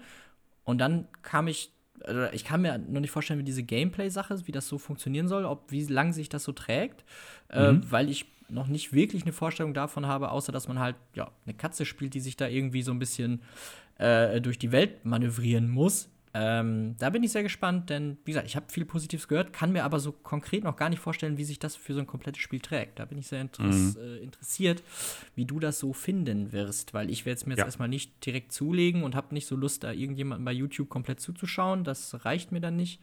äh, da bin ich sehr gespannt. Also, wie gesagt, ich hoffe, dass ich die Zeit finden werde, vor allem, weil ich normalerweise, wenn sich nicht noch was tut, das Wochenende frei haben werde und dann mal äh, in die neuen Spiele auf jeden Fall mindestens reinzocken möchte. Und äh, dann werden wir, denke ich, am Wochenende auch darüber schnacken können für die nächste Episode. So, liebe Zuhörende, habe ich leider nicht wirklich viel, aber Basti hat ja schon einiges an neuem Kram präsentiert. Und dementsprechend würde ich jetzt äh, einfach mal den Schnitt hier machen wollen, Basti, wenn das für dich okay ist. Ja, das können wir gern machen. Und quasi zu, der Neuigkeit, zu den Neuigkeiten aus der Videospielbranche kommen. Ja, und wir fangen mit einer für mich zumindest positiven Neuigkeit an. Und zwar hat Bayonetta 3, ein Spiel, von dem ich ja nicht mehr geglaubt habe, dass es wirklich dieses Jahr erscheinen wird, oder es zumindest stark in Frage gestellt habe, ein Veröffentlichungsdatum gekriegt, nämlich am 28.10.2022, zusammen mit einem neuen Trailer. Und äh, ja, ich sag's mal so, äh, ich habe kein Problem damit zuzugeben, wenn ich äh, komplett falsch gelegen habe in meiner Prognose, vor allen Dingen, weil es mich ja auch freut, dass zwei Titel, von denen ich glaubte, dass sie nicht mehr kommen, dieses Jahr erscheinen, sprich God of War und Bayonetta 3. Und äh, ich bin echt gespannt auf das Spiel. Ich weiß nicht, äh, du wirst mit der Bayonetta-Serie, glaube ich, nur bedingt was anfangen können, Basti, richtig? Äh, ich habe die wahrgenommen über die Jahre. Ich weiß auch so, worum es da so, also ich weiß nicht, worum es geht, aber wenn du mir ein Video davon zeigst, weiß ich, dass es Bayonetta ist. Ja, klar. Ähm, aber ich glaube, also wie formuliere ich das? Ich glaube, mir fällt so akut weniger ein, wenig ein, was mich weniger juckt als das. Ich habe mir den Trailer natürlich angeschaut, um es zumindest auch mal wahrgenommen zu haben. Und am, am meisten vom Trailer im Gedächtnis geblieben von mir ist der Celine Dion Soundtrack im Hintergrund.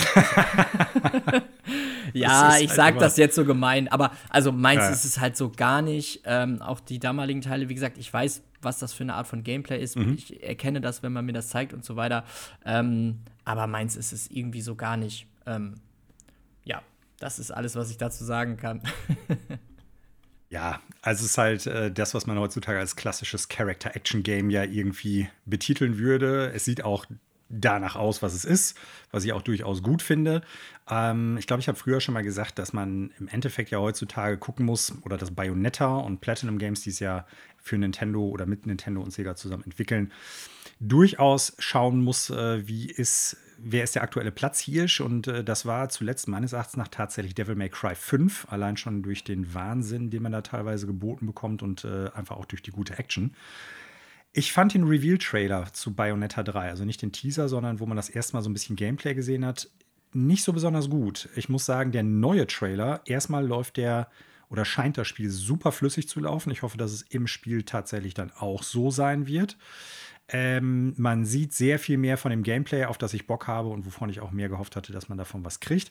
Es gibt, ich weiß nicht, ob ich das sagen soll, ja, ich lasse es mal lieber wegen Spoilern. Es gibt ja vielleicht Leute, die sich den Trailer nicht angeschaut haben, um nicht gespoilert zu werden. Es gibt durchaus vieles Interessante da drin, gerade für Fans der Serie. Äh, man sieht ein paar altbackene Gesichter, aber auch ein paar neue, wo man natürlich dann schon wieder die Frage hat, okay, wie hängen die da mit den Charakteren der ersten beiden Teile zusammen?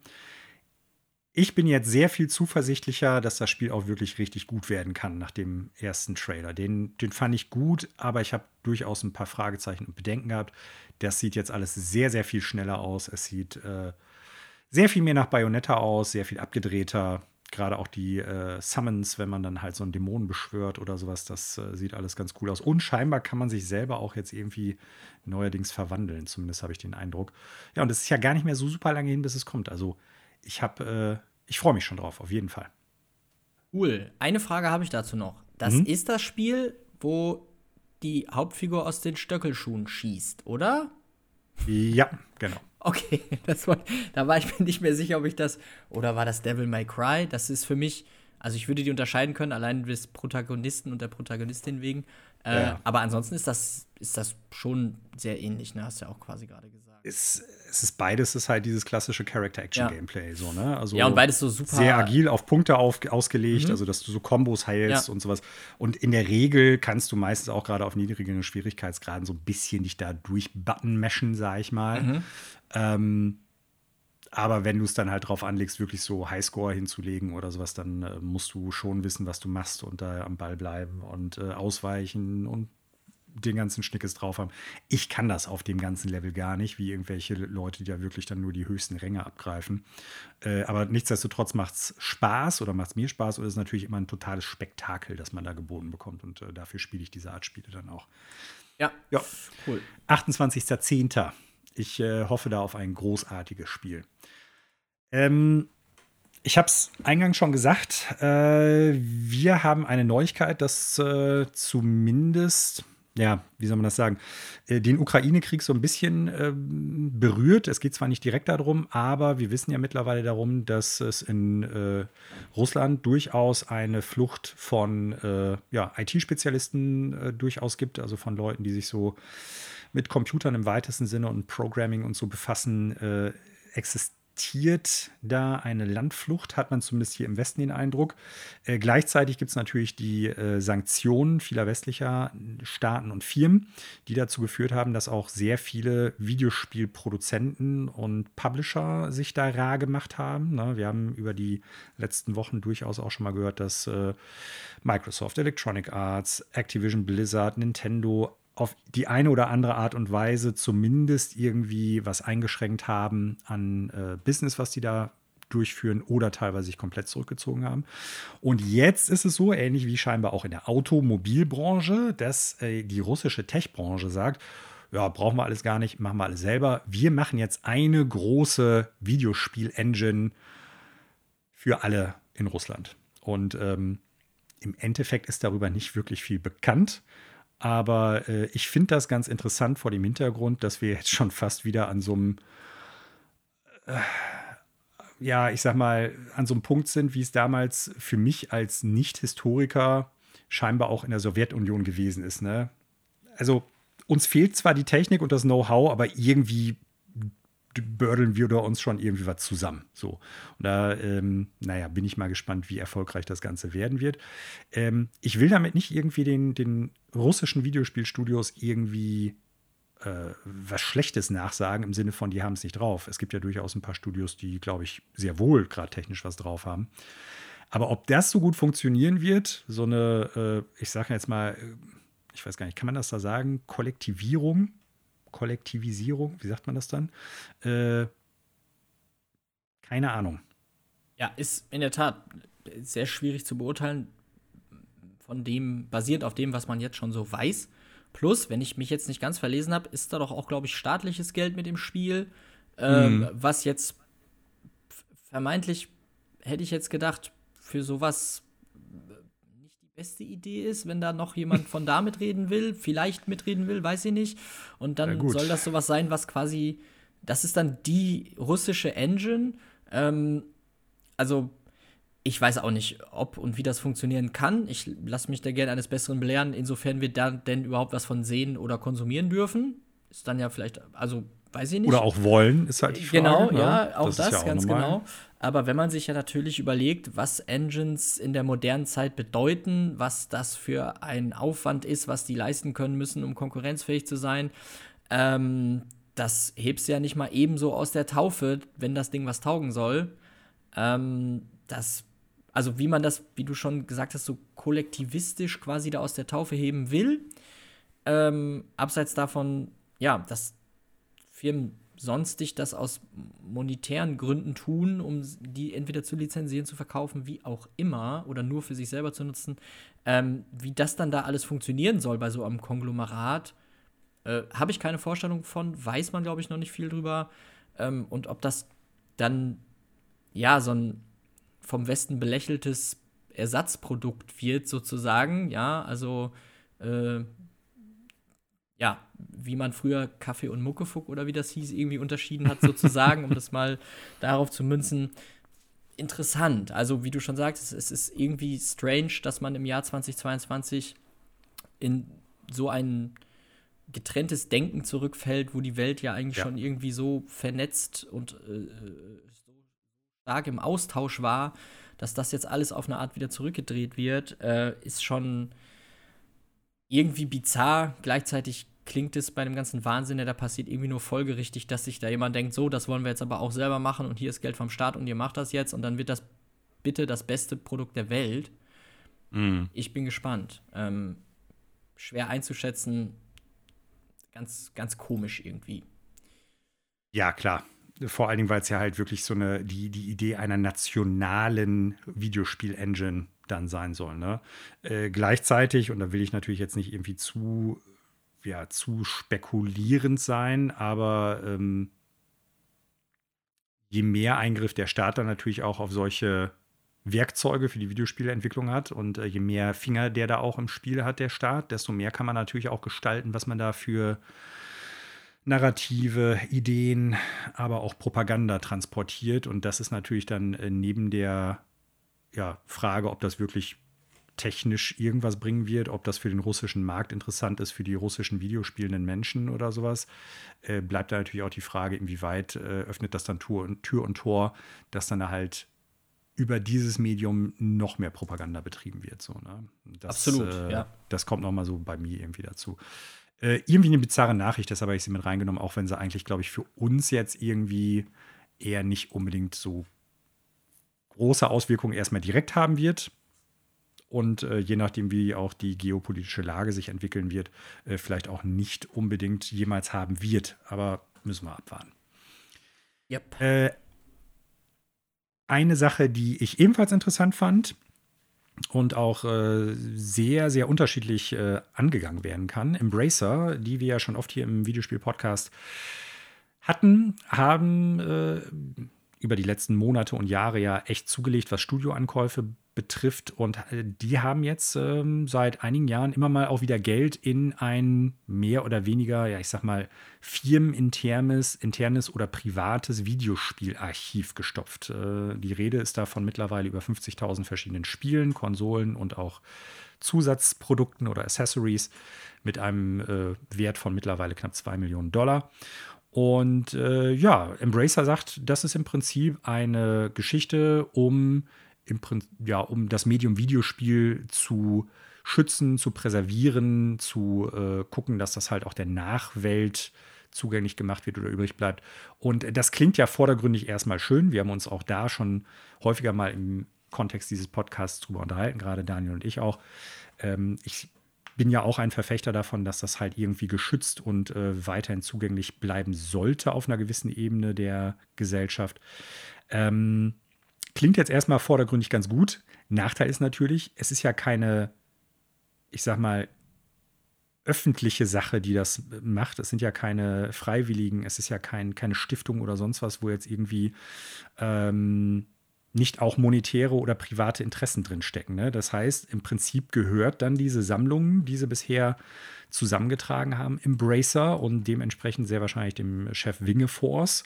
Also ich will jetzt nicht so weit gehen und sagen, das ist jetzt sein persönliches Videospielmuseum. Aber das ist ja schon was anderes, als es zum Beispiel äh, die Video Game History Foundation macht. Ne? Oder äh, einige Museen, die da ganz anders aufgestellt sind. Und äh, das birgt natürlich dann immer auch die Frage so, was machen die damit? mit den ganzen Sachen, wenn irgendwann die einfach sagen, ja, wir wollen das einfach gar nicht mehr öffentlich machen. Oder, oder wird es überhaupt der Öffentlichkeit zugänglich gemacht? Ne? Das ist ja auch so eine Frage. Und dann ist das erstmal ein schöner Punkt, den die sich irgendwie auf eine Internetseite schreiben können. Und äh, wirkt erstmal ganz gut. Aber wenn man dahinter guckt, dann ist es halt so eine Sache, ja, schwierig. Ne? Weil vor allen Dingen auch, es ist von einer Firma, die wie wir wissen, relativ viel Geld im Nacken hat, die da für einige Sachen auch Preise aufrufen kann, die halt Leute, die es auf einer öffentlichen Ebene machen, natürlich nicht haben. Ne, wenn die Video Game History Foundation sich nicht, äh, ich weiß gar nicht, ich glaube nicht nur, aber zum großen Teil zum Beispiel durch Spenden finanziert, äh, die werden nicht mithalten können, wenn da irgendein so Milliardär sagt, pass mal auf, dieses Videospiel, äh, davon gibt es nur fünf auf der Welt und das hätte ich ganz gerne. Oder diese äh, dieses ROM dieses von, von irgendeinem alten NES-Titel oder sonst was, das hätte ich auch ganz gerne.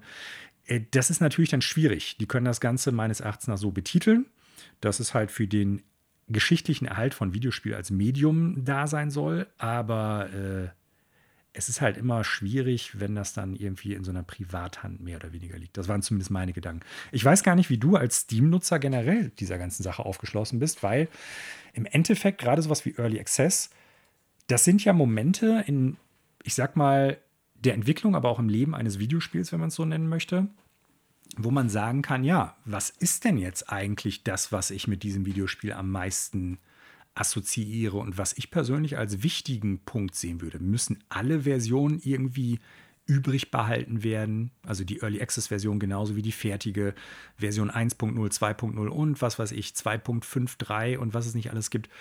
Äh, wie denkst du als Steam-Nutzer zu der, äh, über die ganze Sache? Sehr, sehr gute und interessante Frage. Und beim Nachdenken darüber ist mir gerade schon aufgefallen, dass ich da eine total nicht stringente und ambivalente Meinung, glaube ich, zu habe, weil ich einerseits ähm, bin ich ja auch jemand, ich interessiere mich sehr stark für alles äh, im Bereich Retro-Videospiele. Ähm, mhm. Ich bin jetzt nicht jemand, der nur äh, in Anführungsstrichen konsumiert. Ich beschäftige mich auch tatsächlich sehr gerne mit der Historie und äh, mhm. ziehe mir irgendwelche Artikel, Videos, Podcasts, whatever zu irgendwelchen Uraltspielen rein, auch wenn ich die nie angetastet habe, weil ich das Medium als Ganzes irgendwie ähm, ja auch so nicht jetzt historisch betrachten möchte, aber ähm, ich mich interessiert das halt auch, auch wenn das dann von der uraltesten Kiste äh, aus dem Keller äh, gekommen ist, das Spiel, finde ich das trotzdem interessant, auch wenn ich das selber nie gespielt habe. So. Das heißt, mhm. da habe mhm. ich einerseits für mich persönlich irgendwie das Gefühl, ja, ich finde so, ich finde es eigentlich, wie du sagst, wäre es ja eigentlich geil, selbst bei den modernen Titeln, die es quasi physisch vielleicht gar nicht mehr zu erwerben gibt, dass man da auch eine Art äh, digitales Archiv zumindest aufbaut, um mhm. da zumindest irgendwann mal drauf schauen zu können oder und sei es nur Forschung dran zu betreiben, ähm, das würde ich natürlich einerseits total gut finden. Äh, andererseits sehe ich ja in meinem eigenen Nutzungsverhalten, dass ich auch so viele Titel nur digital irgendwie äh, äh mir äh, kaufe und gar nicht mehr eine physische Kopie wo ich ja zumindest noch das Gefühl hatte, ich kann es zumindest bei mir ins Regal stellen und mit in, und in zehn Jahren noch mal rauskramen und mich drüber freuen. Äh, da bin ich dann quasi in meinem tagtäglichen Nutzungsverhalten eigentlich auch so, ja, dann hole ich mir das halt digital. Das wird dann auch schon in zehn mhm. Jahren sicherlich bei Steam noch mal runterzuladen sein. Jetzt abseits von der Versionierungsfortschritten und ähnlichem. Und dabei weiß ich eigentlich schon, dass das Quatsch ist. Ich äh, erwische mich tatsächlich passend dazu ab und zu mal bei YouTube nach uralten Half-Life 1 Mods zu suchen ja. Weil ich da, das war so meine Online-Startphase. Äh, mit äh, Half-Life 1 Mods bin ich quasi ins Internet-Gaming äh, so eingestiegen mit den ganzen Mods, die es da gab, den uralten Counter-Strike-Versionen und sonstigen Dingen.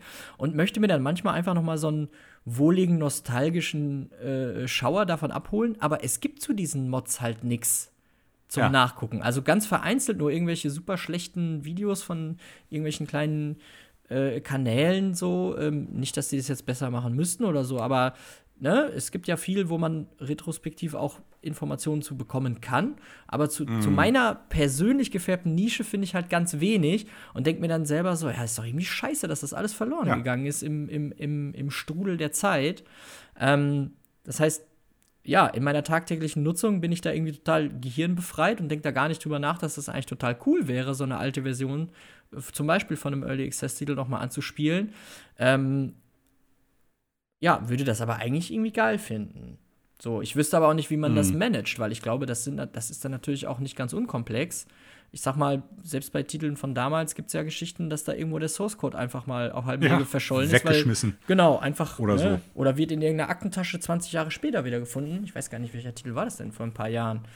Irgend so ein riesiger Titel, also so ein Titel, der im, in der Retrospektive von allen als irgendein Meilenstein bewertet. Ich glaub, Goldmaster von, von Diablo 1 oder 2 oder so ist irgendwann mal in einem alten PC gefunden worden. Ja, genau, solche Dinge. Ne? Das ist dann natürlich auch mal ein schönes Anekdötchen und tatsächlich, ich denke mir, oder ich wünsche mir, dass so Videospielwissenschaften auch in Zukunft immer wichtiger werden, weil es nun mal so ein wichtiges kulturelles Produkt ist, was so viele Leute auch ja nutzen. Da muss es ja auch eine immer größere wissenschaftliche Begegnung mitgeben. Und genau dafür ist es ja irgendwie da. Äh, oder dafür, dafür sollte es Mittel und Wege geben, um das zu konservieren. Aber bei den fortschreitenden digitalen äh, Distributionswegen ist das natürlich schwierig. Wer soll das alles speichern? Äh, für welch, ne, das kostet ja alles Asche. Dann ist das irgendwie unter Exklusivvertrieb bei Plattform XY. Wollen die das dann irgendwo ablegen? Dafür wollen die doch, also, ne, die haben ja auch begrenzte Serverkapazitäten, egal wie groß die Serverfarm ist. Das ist ja alles irgendwie habe ich irgendwie keine Lösung für. Ich würde mir nur wünschen, dass es so wäre und dann am Ende des Tages eben nicht bei jemandem wie der Embracer Group in privaten Händen liegt. Äh, weil, ähm, ja, weil ich eben auch nicht Gefahr laufen möchte, dass das Wissen irgendwann, ja, quasi wie im gesamten Kunstmarkt ja auch schon zum Teil so in, in privaten Gemächern von irgendeinem reichen Schnösel, äh, ja, der Weltöffentlichkeit vorenthalten wird. Das ist ja irgendwie kann das oder das entspricht nicht meinem Verständnis davon, was geschaffene Kultur sein sollte. Mhm. Ja, ich meine, auch da gibt es natürlich Mäzenen, die dann halt äh, die Sachen an Museen leihen, so bis auf Ultimo. Ne? Ja, Dem gehört das dann quasi, aber eigentlich hängt es die ganze Zeit in irgendeinem berühmten Museum oder so.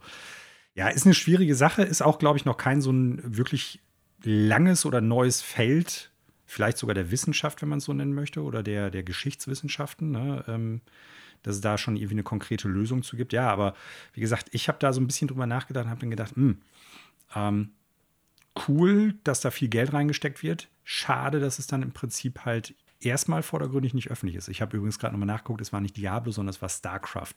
Da ist der Source. Code ah. wiedergefunden worden. Ja, ich sag mal, das war doch, also selbst da, das war doch damals auch kein kleiner Titel, wo man sagt, ja, ja komm, schmeiß das Ding weg, aber das ist halt einfach irgendwie verschütt gegangen. So, das ist halt mhm. einfach so passiert und irgendwann hat jemand Glück gehabt, aber wenn man sich überlegt, dass das eventuell nie wieder das Licht der Welt erblickt hätte, gerade in den heutigen Zeiten, wenn das jetzt mit einem Gemälde aus dem Mittelalter passiert, ja mein Gott, da liegen jetzt ein paar Jahre dazwischen, da hat man vielleicht noch nicht so sehr gewusst, äh, wie man sowas gut konserviert, keine Ahnung. Aber wir haben heutzutage theoretisch so viele Möglichkeiten, Sachen mhm. sehr lange und einfach wegzuspeichern. Und ja, ich sag mal so, wenn in Amerika irgendwie Terminator in dieses äh, äh Filmarchiv darf, was irgendwie in einem Atomschutzbunker ist, damit das auch irgendwie in keine Ahnung wie viel hundert Jahren noch sich jemand Terminator da reinziehen kann, dann bin ich absolut der Überzeugung, dass man das auch mit Videospielen tun können sollte. Ja weil äh, ich der Meinung bin, dass das ein ähnlich relevanter kultureller Output ist. So. Ja, sehe ich auch so. Ja. Spannend. Ähm, ich, ja. Das ist es, ne? Weil es halt so ein, so, ein, so ein Teilbereich von Videospielkultur ist, sage ich mal, der jetzt nicht immer im Vordergrund steht, aber der mir persönlich durchaus so äh, ja, wichtig ist, auch wenn ich da persönlich, klar, eine eigene Privatsammlung mehr oder weniger habe, eine ganz kleine nur, aber da jetzt auch nicht besonders, äh, was weiß ich, irre Sachen oder abgefahrene Sachen drin habe. Aber wie gesagt, so aufgrund des Hobbys per se habe ich da halt immer ein offenes Ohr und wenn ich dann so eine Nachricht lese, dann äh, nehme ich die meistens auch hier mit rein. Ja, ich gebe um, ja zu, ähm, wenn Embracer das größte Videospielmuseum der Welt eröffnet und man da alles quasi irgendwie abchecken kann, ob ich da ja. Nein sagen könnte. Ne? Aber ja, ich deswegen, ich äh, bin gespannt, was da quasi dann äh, ja auf lange Sicht mit passiert. Oder ob das eben genau so eine private Kunstsammlung wird, wo niemand einen Blick drauf werfen darf.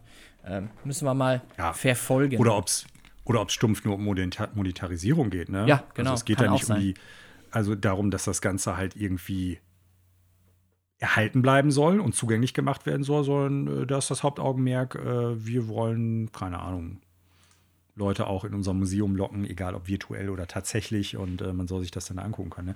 Ja, und, wo die NFTs jetzt bergab gehen, muss vielleicht eine andere Monetarisierungsstrategie im Hinblick auf Videospiele äh, gesucht werden. Hm? Ja, ja, vielleicht auch das, ne? Aber gut. Äh, Anderes aber Thema. Spann spannende Sache, ne? Was, was ist denn dann auch? Also, man kann jetzt über NFTs so viel lachen, wie man möchte. Und ich lache da sehr viel drüber, weil ich das ganze Ding für, den, für das größte Kokolores-Teil halte. Also äh, Videospiele als NFT generierende Maschinen, auf die Leute dann halt reinfallen sollen. Aber auch da ist die Frage, wie archivierst du im Prinzip sowas? Ein Spiel, das darauf aufgebaut ist, möglichst unendlich viele nicht kopierbare Sachen und Assets halt irgendwie zu kreieren oder kreiert zu haben. Ähm, das ist auch wieder so eine Frage der Videospielarchivierung und äh, von Videospielgeschichte. So, ne? Stimmt, ja. Spannender Aspekt. So, also ja, man, wie gesagt, auf einer, auf, einer, auf einer Ebene kann man sich darüber lustig machen, aber es ist halt Teil oder sollte auch Teil dieser Diskussion sein, zu überlegen, ja gut, was machen wir eigentlich mit sowas? Mit vielleicht ungeliebten Sachen, die aber durchaus auch wichtig für die Historie per se sind, aber durch das Konzept noch mal schwieriger zu archivieren sind. Ne? Absolut, ja. Es bleibt weiter spannend, finde ich. Und ja. äh, ich glaube, da wird es auch in den nächsten Jahren noch ein viel größeres Bewusstsein, gerade bei passionierten, spielenden Menschen geben. Und dann wird sich das vielleicht sowieso noch mal etwas anders gestalten. Vielleicht wird es dann da auch mehrere, ja, international agierende Organisationen geben, die das halt Non-Profit versuchen zu machen und sich da zusammenschließen und dann auch dementsprechend besseren Zugang auch zu monetären Grundlagen da haben, um das Ganze irgendwie voranzutreiben. Yes. Wir beenden das Thema und kommen mal zu Bungie und Destiny 2. Jetzt ist es schade, dass Daniel nicht dabei ist, weil ich natürlich ganz gerne seine Gedanken dazu irgendwie hätte hören wollen. Aber du hast ja zumindest früher auch mal eine Zeit lang äh, Destiny gespielt. Vielleicht kannst du da auch ein bisschen was zu sagen. Und vor allen Dingen ist es auch wieder so, das Thema ist äh, in der Schnittmenge zu der Frage, wie gebärde ich mich eigentlich online? Was darf ich, was darf ich nicht? Und äh, wie möchte ich mich da präsentieren? Bungie verklagt nämlich mittlerweile.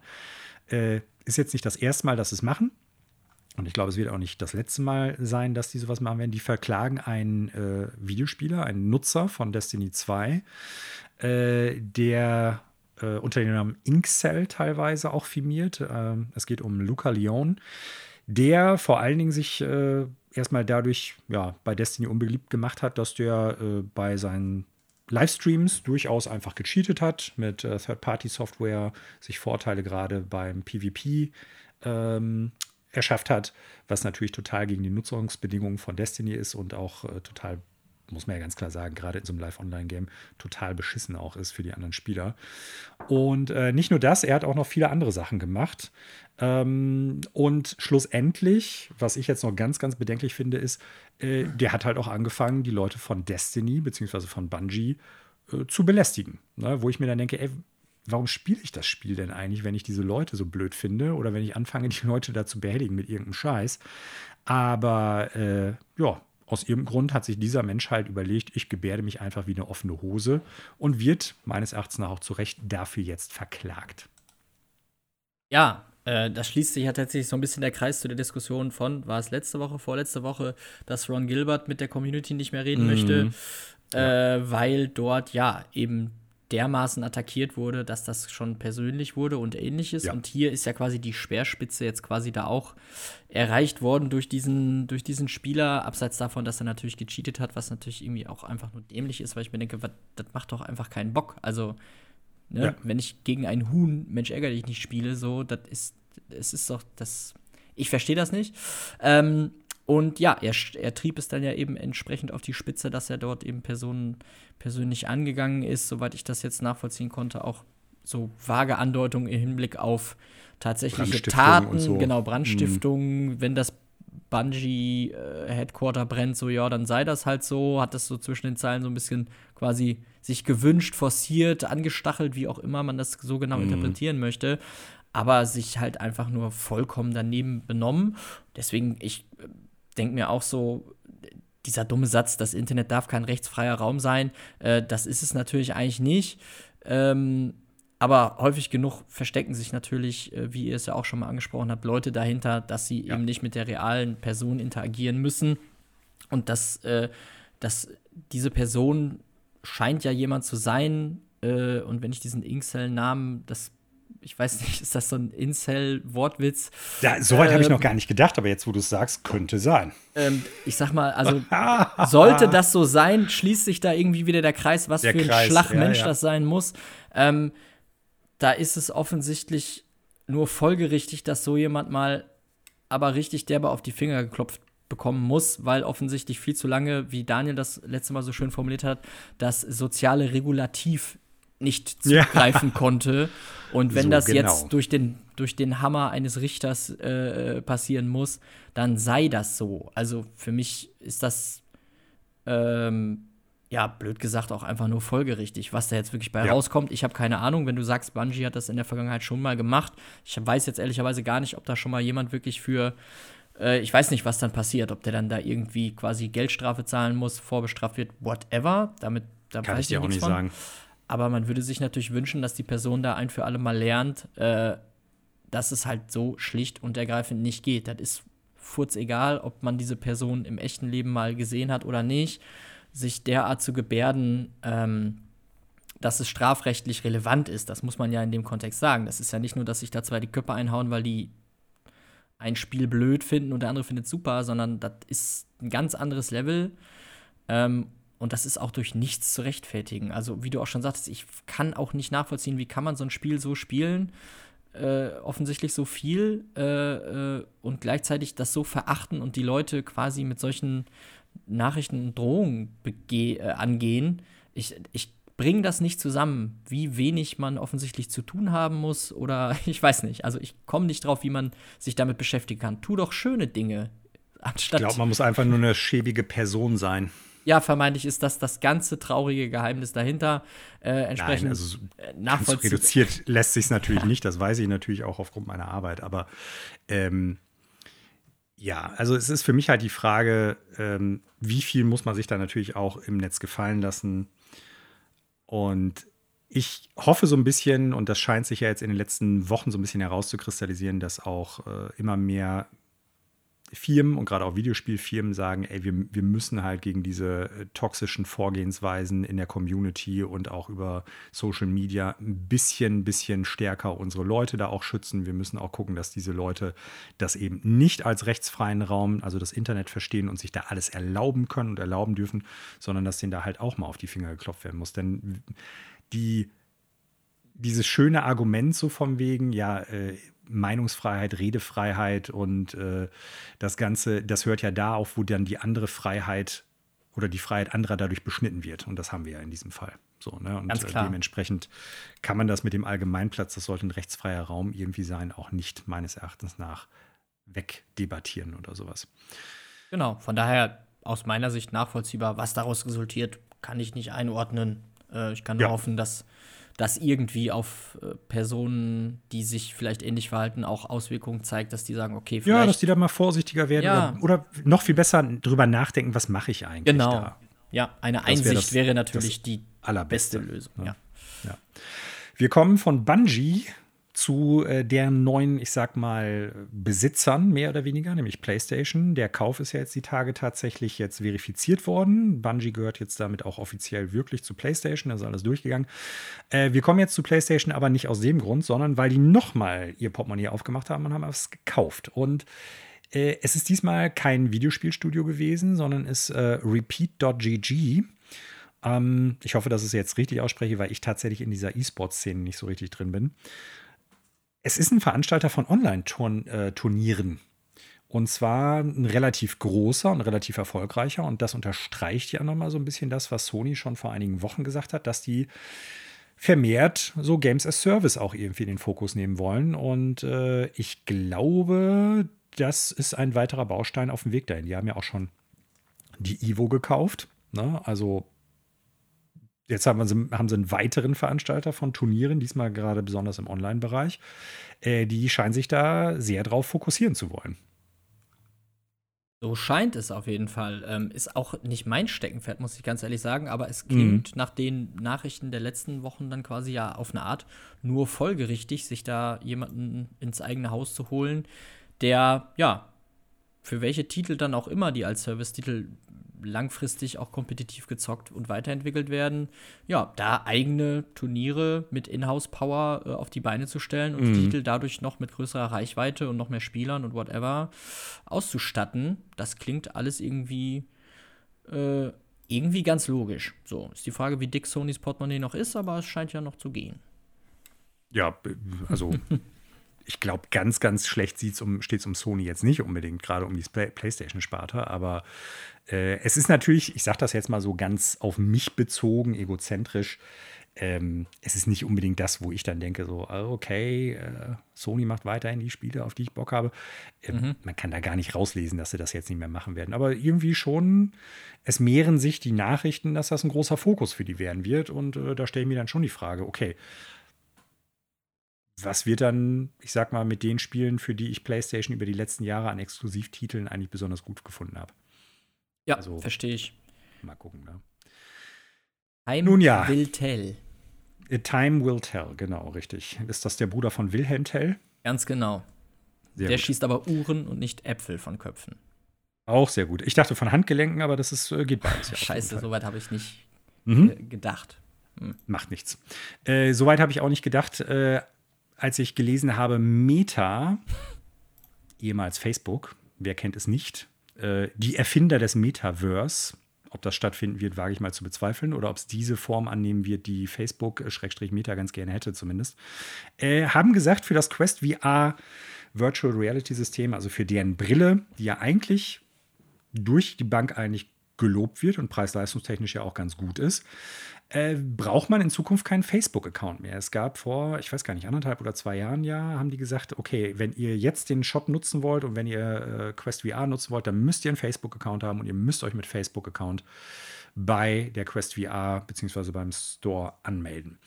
Ja, und da habe ich dann erstmal gedacht, cool, vielleicht könnte das dann ja auch mal was für mich sein. Und da habe ich drüber nachgedacht, ey, stopp mal, die werden niemals sagen, man braucht keinen Facebook-Account mehr und nicht irgendwie versuchen, Daten abzugreifen, abseits von, du hast das und das Spiel gekauft. Und es stellt sich natürlich heraus, man braucht keinen Facebook-Account mehr. Ja, da haben sie nicht gelogen. Aber man braucht jetzt einen Meta-Account. Ja, es ist ein Hammertreppenwitz. Oh, ja, ist es. War nicht die Quest sogar zuletzt in Deutschland auch nicht erhältlich wegen dieser verpflichtenden Bindung an das Facebook-Konto? War da nicht was? Oh, das kann ich dir gar nicht sagen. Ich glaube, ich das war so, dass die äh, das ist, Quest äh, das ist super 2, spannend. Dass die Quest 2, glaube ich, äh, quasi musstest du die irgendwie aus dem Ausland holen. Ich glaube, dass ah. da, da, gab es was. Ich bin mir nicht mehr ganz okay. sicher. Ich habe die Quest, äh, die erste Quest habe ich tatsächlich ja hier. Und mhm. da ist natürlich auch noch alles schön mit Facebook äh, zusammengeklöppelt. Ähm, das muss ich dann natürlich dann demnächst auf jeden Fall direkt in einen Meta-Account umwandeln und trennen, damit die meine Daten auf gar keinen Fall mehr von A nach B miteinander schieben und mergen. Äh, ja. ja, also initial, wenn man die Headline liest, denkt man so, oh ja, okay, interessant, wollen sie damit vielleicht dieses Verkaufsthema auch so ein bisschen auflockern und so weiter, aber nee, natürlich nicht. Da wird dann halt einfach ein anderer Account dran geschraubt, der die gleichen Daten sammelt, oder ja, vermeintlich andere Art von Daten, aber da wird auch was fließen, da machen wir uns mal nichts vor.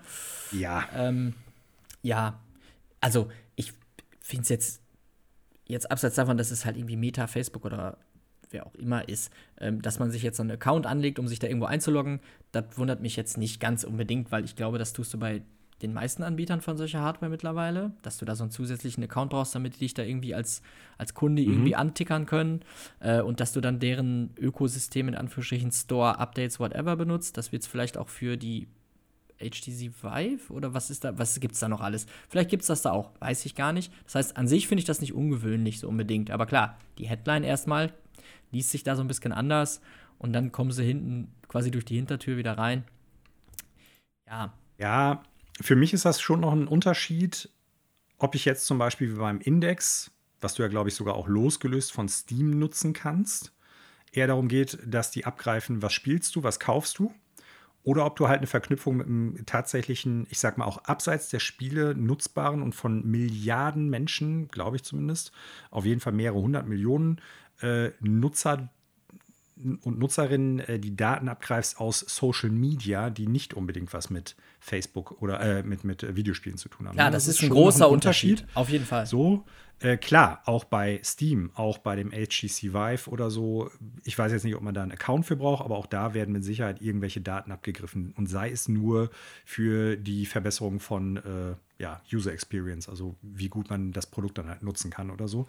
Äh, das ist mir schon klar. Also man hinterlässt ja überall mehr oder weniger eine digitale Fußspur. Da bin ich ja nicht naiv, aber ich sag's mal so: Dieser Konzern, der vor allen Dingen dadurch so groß und stark gewachsen ist und vor allen Dingen dadurch äh, damals so ein, so, ein, so ein Riesenkonglomerat werden konnte, weil die halt einfach Nutzerdaten gesammelt und wirklich angeboten haben. Das ist deren Konzept, deren Markt gewesen. Äh, wenn die halt dann sowas machen und das mit meinen Videospielen verknüpfen, dann ist das nochmal ein bisschen was anderes, als wenn Nintendo sagt, du brauchst jetzt ein neues äh, Nintendo Switch-Account oder sowas. Ne? Also da werden auch Daten abgegriffen, aber bei weitem nicht so umfangreich. Ja. Lehne ich mich jetzt einfach mal aus dem Fenster, weil es halt gar nicht so stark genutzt wird für Aspekte abseits von Videospielen. Und äh, da ist die Datenkrake Meta auf jeden Fall größer als zum Beispiel ja, Nintendo oder keine Ahnung was. Ja, ganz sicher. 100 Prozent, so. klar. Naja, aber das bedeutet, egal ob man es jetzt kaufen kann oder nicht, wie gesagt, weil ich mich da gar nicht weiter mit auseinandergesetzt habe, dadurch, dass man einen Facebook-Account braucht und ich das nicht haben möchte, äh, ob es das überhaupt in Deutschland gerade gibt, kann ich das nicht sagen, aber dann äh, bleibt es weiterhin unattraktiv für mich. Spare ich Geld, ist ganz cool. Eigentlich, Danke, Meta. Ja, sehr praktisch. Ja, finde ich auch. Äh, ich kaufe mir das nicht, aber Nordisk Games haben Supermassive gekauft, die zuletzt äh, The Quarry gemacht haben. Da hatte ich ja letzte Woche drüber gesprochen, gefiel mir super, also gut das Spiel, äh, kein fehlerfreies Game und man muss halt auf diese sehr spezielle Art von, ja eigentlich mehr oder weniger nur interaktiven Film stehen. Äh, aber ich glaube, nachdem Nordisk sowieso schon ein paar Anteile gehalten hat, haben sie jetzt komplett gekauft. Und ich glaube, das ist für Nordisk jetzt gar nicht schlecht. Ich muss mal gucken. Ich glaube, denen gehört auch Remedy tatsächlich. Mhm. Ähm, ich gucke noch mal eben kurz nach. Irgendwie hatten die noch ein Studio unter Vertrag, wo ich dachte, das ist auch ein gutes. Äh, ja, also ich denke, wenn man da im Hintergrund noch ein bisschen mehr finanzielle Stabilität hat, ist das gar nicht schlecht für ein Videospielstudio. Also von daher, ja, mehr gibt es ja auch zu, nicht zu sagen. Nee, es war gar nicht Remedy, es war Mercury Steam und Avalanche gehören denen schon, die man beide auch ja durchaus kennt. Äh, und jetzt äh, gehört Supermassive noch dazu. Also, mh, hm, ich will nicht sagen kleiner Publisher, das ist Quatsch. Aber ich glaube, ein Publisher, der jetzt natürlich nicht irgendwie bei Activision Blizzard oder Embracer oder so mitschwimmen kann, aber ja. durchaus ein paar solide bis gute Studios mittlerweile unterm Gürtel hat. Also von daher äh, bin ich gespannt, was da noch so in Zukunft auch an Qualitätsware kommen wird. Yes, hoffentlich more Guilty Pleasure. ich hoffe es auch. Wie gesagt, also die Spiele, ich will das jetzt nicht nur mal hier breit treten, das ist halt wirklich, man muss draufstehen und man muss sich auch klar darüber sein, was man da kriegt. Das ist halt campy, das ist Schlock-Horror, wie man so schön sagt. Äh, aber das ist genau das, was ich von dieser Art Spiel auch haben will. Und äh, dann habe ich damit auch irgendwie meine acht bis zehn Stunden Spaß. So, ne? Genau, sehe ich auch und, so. Äh, ich, haben wir auch schon mal drüber gesprochen, dass wir beide durchaus ein Fable für die Titel äh, äh von äh, Supermassive Games äh, was wir übrig haben. Äh, mhm. deswegen kurze Randnotiz: The Quarry habe ich noch nicht gespielt. es ah. ist noch ein bisschen preisintensiv. Es war jetzt auf 40 Euro reduziert bei Steam. War mhm. mir immer noch ah, Zähneknirschen ein bisschen happig. Vielleicht breche ich in Richtung Herbst noch mal ein. Ich finde so, das ist eigentlich auch ein Game, was man super. Halloween. Ne, genau, Halloween und dann ist draußen mistiges Herbstwetter, schön auf der Couch einmummeln und mal so ein quasi Filmabend ja. durchspielen. Ähm, ich werde auf jeden Fall noch mal berichten. Deine Einschätzung habe ich gehört und äh, dann wird mir das zumindest, glaube ich, schon nicht ganz schlecht gefallen. Ja. Da melde ich mich dann also, mal wenn du was mit der, mit der Man of Medan, ach, äh, wie heißt das mal, Dark Pictures Anthology Serie, also Man of Medan und Little Hope und so irgendwie anfangen konntest. Ja. Äh, ich persönlich finde, das ist nach Until Dawn, ich weiß nicht, ob du das gespielt hast, ja. tatsächlich deren bestes äh, Spiel, Schrägstrich, interaktiver Film bisher. Ne? Ja. Und äh, das geht eher in die Richtung von Until Dawn, nicht zuletzt wegen dem Cast, weil man eher wieder so ein paar ja, Stereotype Jugendliche spielt, sage ich mal. Ne? Aber das gehört für mich zu diesem Genre echt komplett dazu und ich finde, das macht das Spiel dann auch charmant und gut. Also, äh, ja, so ein Halloween-Spiel, vielleicht hast du dann Glück, dass es auch mal günstiger kriegst. Und äh, auch da, du kannst ja mit mehreren Leuten spielen. Ich finde ja die Sache eigentlich ganz cool. Das macht Spaß. Ja, ich bin auf jeden Fall gespannt und habe Bock, muss mich nur noch mit dem Preis arrangieren. Und dann berichte ja. ich gerne mal, wie es mir gefallen hat. Äh, klingt auf jeden Fall spannend und wie gesagt, deine Einschätzung dahingehend, äh, auch was die anderen Titel anging, die teilte ich ja eigentlich bisher auch. Von daher glaube mhm. ich auch, dass mir das wohl zusagen wird. Ja. Äh, dann gehen wir mal rüber zu Nintendo, nachdem wir schon über PlayStation gesprochen haben. Und äh, Nintendo hat auch was gekauft. Und das ist mir relativ, äh, also die, die Nachricht ist jetzt schon ein paar Tage älter, aber ich habe es tatsächlich erst äh, heute in der Recherche für die aktuelle Episode halt irgendwie mitgekriegt. Irgendwie ist das interessanterweise total an mir vorbeigegangen. Nintendo hat nämlich, ähm, wo haben wir es hier? Äh, Dynamo Pictures gekauft. Ähm, wie für wie viel steht nicht fest. Äh, Nintendo hat nur dazu gesagt, also es wird keine größere Einbußen oder keine größeren Kosten verursachen. Das heißt, so ganz teuer wird es nicht gewesen sein. Ähm, was ist es? Es ist kein Videospielentwickler, sondern ich sag mal eher so eine, man sagt heutzutage, glaube ich, ähm, ja, Visual Production Company. Ich weiß gar nicht, ob ihr in dem Bereich auch umtriebig seid. Also Leute, die für andere Leute Filme gerade auf CGI-Basis und so herstellen. Ne? Und äh, die haben unter anderem an Spielen wie zum Beispiel Persona 5, Death Stranding, Dark Souls 3 und Metroid Other M mitgearbeitet und dafür halt auch Videocontent erstellt. Und äh, ja, verfügen über ein Motion Capture Studio, machen äh, 3D-CG-Tools und so weiter und so fort. Und äh, das äh, finde ich sehr interessant. Also Nintendo hat das natürlich vor allen Dingen vor dem Hintergrund gemacht, dass die dabei helfen sollen, Nintendo-Marken auch auf den Bildschirm zu bringen, im Sinne von irgendwelchen Filmen oder Serien oder sonst was. Ähm, aber vielleicht sehen wir dann auch schicke Zwischensequenzen für andere Nintendo-Titel, weil man kann über Other M jetzt sagen, was man möchte, gerade was die Story und die Steuerung betrifft. Aber die Zwischensequenzen und auch, äh, ich sag mal, das, was man da so an vorgerenderten Sachen gekriegt hat, die waren für die damalige Zeit, für die Wii wirklich top-notch. Und ähm, Ähnliches kann man auch zu Dark Souls 3, Death Stranding und Persona jeweils zu dem Zeitpunkt, an dem die Sachen rausgekommen sind, sagen. Wobei ich sagen muss, ich weiß natürlich im Einzelnen nicht, welche Aspekte jetzt genau von denen jeweils gekommen sind. Ne? Naja, aber Nintendo hat auch mal wieder was gekauft. Basti sprachlos. Ich bin vollkommen sprachlos. Äh, ich habe noch nie von Dynamo Pictures gehört. Ich, ich vorher auch nicht. Ähm, Überhaupt nicht ich habe mich jetzt da einmal kurz da durchgelesen und äh, das, ich hätte jetzt sogar fast gesagt, das ist sowas, wo Nintendo halt noch schwächelt, ne? Also, also, ist vielleicht eine sehr persönlich eingefärbte Einschätzung von mhm. mir, weil ich natürlich jetzt, ich habe halt eine Switch hier, die ist ausgeliehen, äh, ist nicht mal meine und deswegen, ich sehe nicht so viele Nintendo-Titel ja, ja. äh, und ich sehe auch nicht viele Titel auf der Switch, äh, außer die großen Dinger, die man irgendwie eh mitbekommt, links und rechts.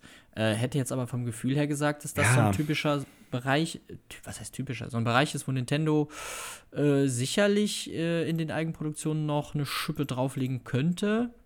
Ist die Frage, mhm. ist das mhm. überhaupt deren Anspruch? Keine Ahnung. Aber ich meine, wenn sie jetzt das ein Studio für genau das Frage. kaufen, äh, irgendwas werden sie mit denen vorhaben. Vielleicht wollen sie auch äh, Serien produzieren.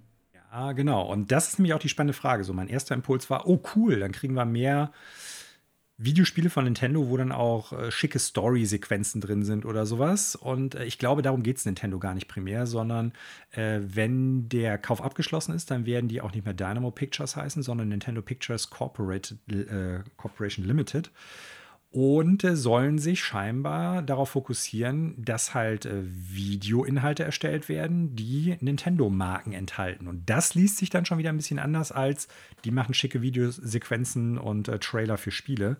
Das klingt eher wie, du es gerade schon sagtest, die arbeiten dann irgendwie an der Umsetzung von Filmen oder Serien oder ähnlichem, abseits von Videospielen, aber mit den Marken von Nintendo.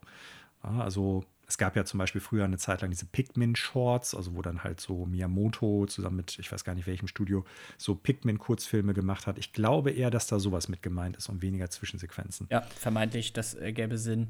Dann haben ja. wir drei auf jeden Fall ein Kinodate, wenn die Mario Brothers Super Show äh, in CGI ins Kino kommt. Da, ah. da gebe ich euch eine Tüte Popcorn aus. Aber du weißt ja, dass, äh, ich glaube, ursprünglich sollte er dieses Jahr kommen. Ich weiß gar nicht, ob er noch dieses Jahr kommt. Ich glaube, jetzt nächstes Jahr. Äh, der Super Mario-Film kommt ja tatsächlich noch, ne? Das wird ja ein CGI-Film scheinbar werden äh, mit Illumination Pictures, also die Leute, die die Minions-Serie gemacht haben. Ah, das wusstest du nicht? Nein, ich, oh Gott. Ich weiß auch nicht, ob ich es wissen wollte. Ja, äh, das Problem ist, äh, wenn du es einmal weißt, kann es nicht mehr entwissend werden entwisten, entwussten. Ja, du weißt, was ich meine. Ja, ihr, ja. das nimmt jetzt irgendeinen Speicherplatz in meinem käsigen Gehirn weg. Once it has been known, it cannot be unknown. Ja, und das so. belegt jetzt einen Speicherplatz, wo ich irgendwie eine total sinnvolle, gewinnbringende oder inspirierende Sache hätte abspeichern können. Und jetzt weiß ich, dass Super Mario ins Kino kommt. Ich kann nicht mehr. Naja, gut. Du wirst, in ich, fünf Jahren wirst du irgendwann in der Situation sein, wo es um Leben und Tod geht und du eine wichtige Sache genau. merken musst. Irgendwie eine, eine, Zahlenkombination für ein Raumschiff, auf dem du dich gerade befindest oder sowas, für irgendein, ja, für irgendeine Druckkammer oder sowas. Und dann kannst du dir das nicht merken, weil genau auf diesem Speicherplatz in deinem Kopf diese Information drin ist. Ganz genau. Ja, daran werde ich mich in dem Moment erinnern und dann werde ich zu Sternstaub zerpuffen Nein. und Nintendo und Super Mario sind schuld. Noch oh eine my. kurze Nachricht zu Nintendo. Und äh, die wird vielleicht bei dir auch irgendwie äh, abgespeichert sein, aber ist jetzt gar nichts äh, so, ja, was heißt unwichtig? Für uns ist es vielleicht gar nicht so wichtig, aber eigentlich eine ganz nette Nachricht über Nintendo. Anders kann ich es gar nicht ausdrücken. Nintendo ist ja in der Vergangenheit oftmals, äh, ich sag mal, so ein bisschen dafür kritisiert worden, dass sie sich nicht bei bestimmten Punkten klar positionieren und immer versuchen, es allen recht zu machen, ohne zu sagen, wir sind für oder gegen dies und jenes. Äh, Daniel und ich haben schon öfter mal Diskussionen darüber geführt, inwieweit sich gerade größere Firmen auch durchaus eine Haltung erlauben sollten und diese Haltung auch propagieren müssen, dürfen, sollten. Nintendo of Japan hat jetzt eine Sache gemacht, die sehr untypisch, soweit ich das nachvollziehen kann, ist. Und zwar haben die gesagt, ähm, Leute, die bei uns arbeiten und in einer gleichgeschlechtlichen Lebensbeziehung sind, äh, kriegen die gleichen Vorzüge bzw. Boni wie Menschen, die generell verheiratet sind. Und das ist, soweit ich das jetzt nachvollziehen kann, untypisch für eine japanische Firma per se, denn gleichgeschlechtliche Ehe ist soweit ich informiert bin, in Japan immer noch nicht legalisiert oder halt möglich. Und damit wäre Nintendo tatsächlich, wenn sie es so umsetzen, äh, Vorreiter innerhalb der Gesellschaft zumindest, was äh, meinen Kenntnisstand, meinen sehr rudimentären Kenntnisstand da jetzt betrifft. Und äh, das fand ich war einfach eine ganz interessante Neuigkeit und fand, das ist dann ja auch mal, selbst wenn sie nicht notwendigerweise an die große Glocke hängen, durchaus ein Statement und dann mal eine positive Nachricht von denen. Genau, deswegen speichere ich diese Information über Nintendo auch sehr gerne ab. Ah, okay. Weil ja. ich mir denke, ja, das ist äh, vermeintlich, äh, soweit wir es von hier so weit weg bewerten können, äh, zumindest so wie man mhm. das wahrnimmt, ein Schritt in die richtige Richtung, äh, ja. wo ich mir denke, ja, genau so sollte das sein. Äh, so sollten sich äh, Firmen, Unternehmen auch mal positionieren können und sich das erlauben und sozusagen in Anführungsstrichen ein Vorbild sein. Ähm, deswegen, diese Nachricht speichere ich sehr gerne ab und überspeichere dadurch eine vielleicht vital wichtige andere Information. Ja, du weißt nicht mehr, welche Videospielfirma äh, irgendwie so ein komisches, äh, einen komischen Film jetzt halt mehr rausbringen wird nächstes Jahr. Also von daher ist das ja ganz gut. Videospiel als ein Film? Hm. Ja, ich glaube wohl. Aber ich habe es auch schon wieder vergessen. Hat es noch nie gegeben. Sonic, das kenne ich. Ja, Snonic, das gibt es tatsächlich. Äh, letzte Nachricht für heute und dann kommen wir ein, noch zu einem kurzen Gerücht. Ähm, warst du, du, wir haben ja schon drüber gesprochen, wir haben ja alle früher mal an der Skaterrampe in den Bühnen abgehangen. Aber äh, großer Skater warst du ja jetzt genauso wenig wie ich tatsächlich, aber man hat ja immer abgehangen, oder nicht unbedingt immer, aber häufiger mal. Man kannte die ganzen Leute. Hast du denn tatsächlich, sag ich mal, die Skate-Videospiele auch gespielt? Also sprich Tony Hawks Pro Skater oder dann später auch Skate? Das ist lustig, Oder weil Skate or Die. wir haben genau diese Diskussion vor ein paar Wochen, als ich das letzte Mal da war, gehabt. Äh, mhm. Äh, auch, dass wir eher zum Bier trinken und Musik hören äh, genau. äh, an der Skate-Rampe rumhingen. Äh, und ähm, ja, ich habe äh, viele dieser berühmt-berüchtigten Skate-Spiele gespielt. Äh, Skate or Die tatsächlich auch. Tony Hawk bei, nicht bei Music and More, wollte ich gerade sagen, bei Fun-Sport hinten im Hinterzimmer. Oh Mann. wenn man, während man die Schule geschwänzt hat. Ähm, und auch Skate. Was du nie und, gemacht hast. Nein, ja. selbstverständlich nicht. Mama, Papa, bitte nicht zu hören. Ähm, das ist verjährt. Nee, Skate, äh, Skate 3? Nein, du kannst heute noch dafür zum Nachsitzen gezwungen werden. Oh Gott, manchmal träume ich davon, dass mein Abitur nicht gültig ist. Das ist ein ähnlich tra schlimmer Traum. Ähm, Aber witziger, witzig, dass du das sagst, weil so einen ähnlichen Traum habe ich auch schon mal gehabt, dass ich wieder zur Schule gehen muss und äh, genau die gleichen Fehler nochmal mache. Ey, wenn du dann noch mal schwänzen kannst und Tony Hawk 2 so spielst, als hättest du es vorher noch nie gespielt, wäre es eigentlich ganz cool, weil das hat schon gebockt. Äh, ja. Ich habe Skate 3, das ist der letzte Teil, der auf der Xbox 360, glaube ich, rausgekommen war. Glaube wohl, ja. Den habe mhm. ich so ein bisschen gespielt. Der war irgendwann mal, glaube ich, im Game Pass und so weiter. Das hat mir schon Laune bereitet. Also, ob das jetzt der realistischere Anstrich ist oder eben dieser überzogene Tony Hawk-Anstrich. Ähm, irgendwie hat man so eine gewisse Connection zum Skateboarden so, äh, wenn auch nicht durch persönliche tatsächliche Erfahrung, durchs eigene Skaten, dann doch irgendwie zu der Kultur auf eine Art irgendwie. Mhm, und mhm. ähm, Deswegen habe ich das gespielt. Ich fand das auch cool, Skate 3. Das hat wohl Spaß gemacht. Jetzt nichts, wo ich mich mega reingekniet habe. Ich war da immer super mies drin, aber mir hat das ganz gut gefallen. Ähm, genau, und der Skate Reboot, den ist, der in Arbeit ist bei EA, der soll wohl ein Free-to-Play Always Online Service Game werden. Hm. Ja, genau. Und deshalb habe ich nämlich jetzt auch diese Einleitung gemacht. Ich wusste natürlich, dass wir da schon mal drüber gesprochen hatten, aber ich wollte so ein bisschen diesen Punkt mit dem Skate Reboot im Endeffekt einfach nochmal jetzt hier heranführen. Äh, die Tage ist ja schon scheinbar irgendwie online ein Alpha-Build, wie man so schön sagt, also eine, eine, sehr frühe Version geleakt worden. Und äh, unabhängig davon hat aber EA jetzt bekannt gegeben, dass das Skate Reboot tatsächlich nicht einfach nur nur in Anführungsstrichen ein nummerierter Teil werden wird oder ein abgeschlossener Teil, sondern dass es halt mehr oder minder ein Games as Service sein wird, free to play, always online und dass es halt eine Monetarisierung über halt äh, Käufe geben wird, Ingame-Käufe. Ne? Und das sind viele Schlagwörter, die ich glaube einigen Leuten durchaus negativ aufstoßen könnten, wenn sie eigentlich erwartet haben, dass es halt ein komplettes Spiel wie Skate 1, 2 oder 3 werden sollte. Ähm, was ich erstmal gut in Anführungsstriche finde, ist, dass die gesagt haben, wir orientieren uns an sowas wie zum Beispiel Apex Legends, was so die Monetarisierung betrifft. Und es wird vor allen Dingen eher so Cosmetics geben, die man kaufen kann. Ne? Also sogenannte Skins, Äußerlichkeiten, Klamotten und so weiter. Also wahrscheinlich neue Decks und so für, die, äh, für Skateboard. Ähm, das scheint das Ganze dann ja ein bisschen, äh, zumindest von dieser Idee von äh, Pay to Win und ähnlichen Fallstricken, die halt so Always Online und Games as Service Spiele ja durchaus haben können, ist. Ähm, trotzdem, ich weiß nicht, ob das dann immer noch das Spiel ist, was die Leute eigentlich erwartet haben oder die Fans der Serie. Ja, schwierige, schwierige Sache, jetzt äh, schwer abzuschätzen. Ich sag mal, es ergibt aus, aus Sicht des Unternehmens vermeintlich nur Sinn, äh, Schuhe, Schnürsenkel, Rollen, mhm. Decks, T-Shirts, Cappies, Haare, Sonnenbrillen, Ohrringe, alles Gewinn bringt äh, im Hinblick auf äh, optische Verbesserungen der eigenen Spielfigur zu verkaufen. Ähm, Finde ich jetzt soweit auch, ja, Mai, so was, das ist wahrscheinlich das niedrigstschwellige, was man von ihr erwarten kann. Dass sie zumindest so weit versuchen, die, äh, das Obst zu pressen. Ähm, die Frage ist natürlich, wenn das so eine Always-On-Service-Geschichte ist, wenn dann mal irgendwann da nicht genug Pinunsen durchrauschen durch die Cosmetics, so, dann ist das Ding halt dicht und Mhm. Wir können alle nicht mehr diese ultra geile Physik-Engine, die da ja, glaube ich, hinterstecken soll, ähm, damit das so realistisch wie möglich ist, genießen. Dann ist das Spiel halt Fujikato. Und wir müssen wieder die 360 aus dem Schrank holen und Skate 3 anschmeißen. Ist natürlich die Frage. Äh, genau, deswegen kann ich verstehen, dass da Alarmglocken quasi bei den Fans angehen. Ähm, und ja, jetzt ohne da wieder den Hammer rausholen zu wollen, wenn es jemand schafft, eine beliebte Serie unnötig vollkommen unangespitzt in den Boden zu treten und im Dreck verrecken zu lassen, dann kann es EA. Das muss man leider ja so sagen. Ja, ich wünsche es mir nicht, weil mhm. ich, weil ich glaube, also ich habe jetzt nur ein bisschen was von, von der äh, neuen Skate-Nummer da, von dem Reboot gesehen.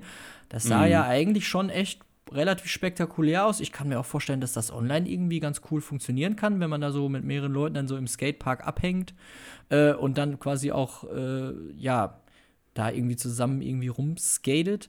Ähm, wie das eventuell, auch wenn es jetzt nicht so gesagt wurde, in Pay to Win ausarten könnte mit Monetarisierung, weiß ich dann nicht. Äh, Skateboarden ist ja in der Regel, glaube ich, eher weniger kompetitiv, es sei denn, man fährt so ein Rennen, so einen Hügel runter.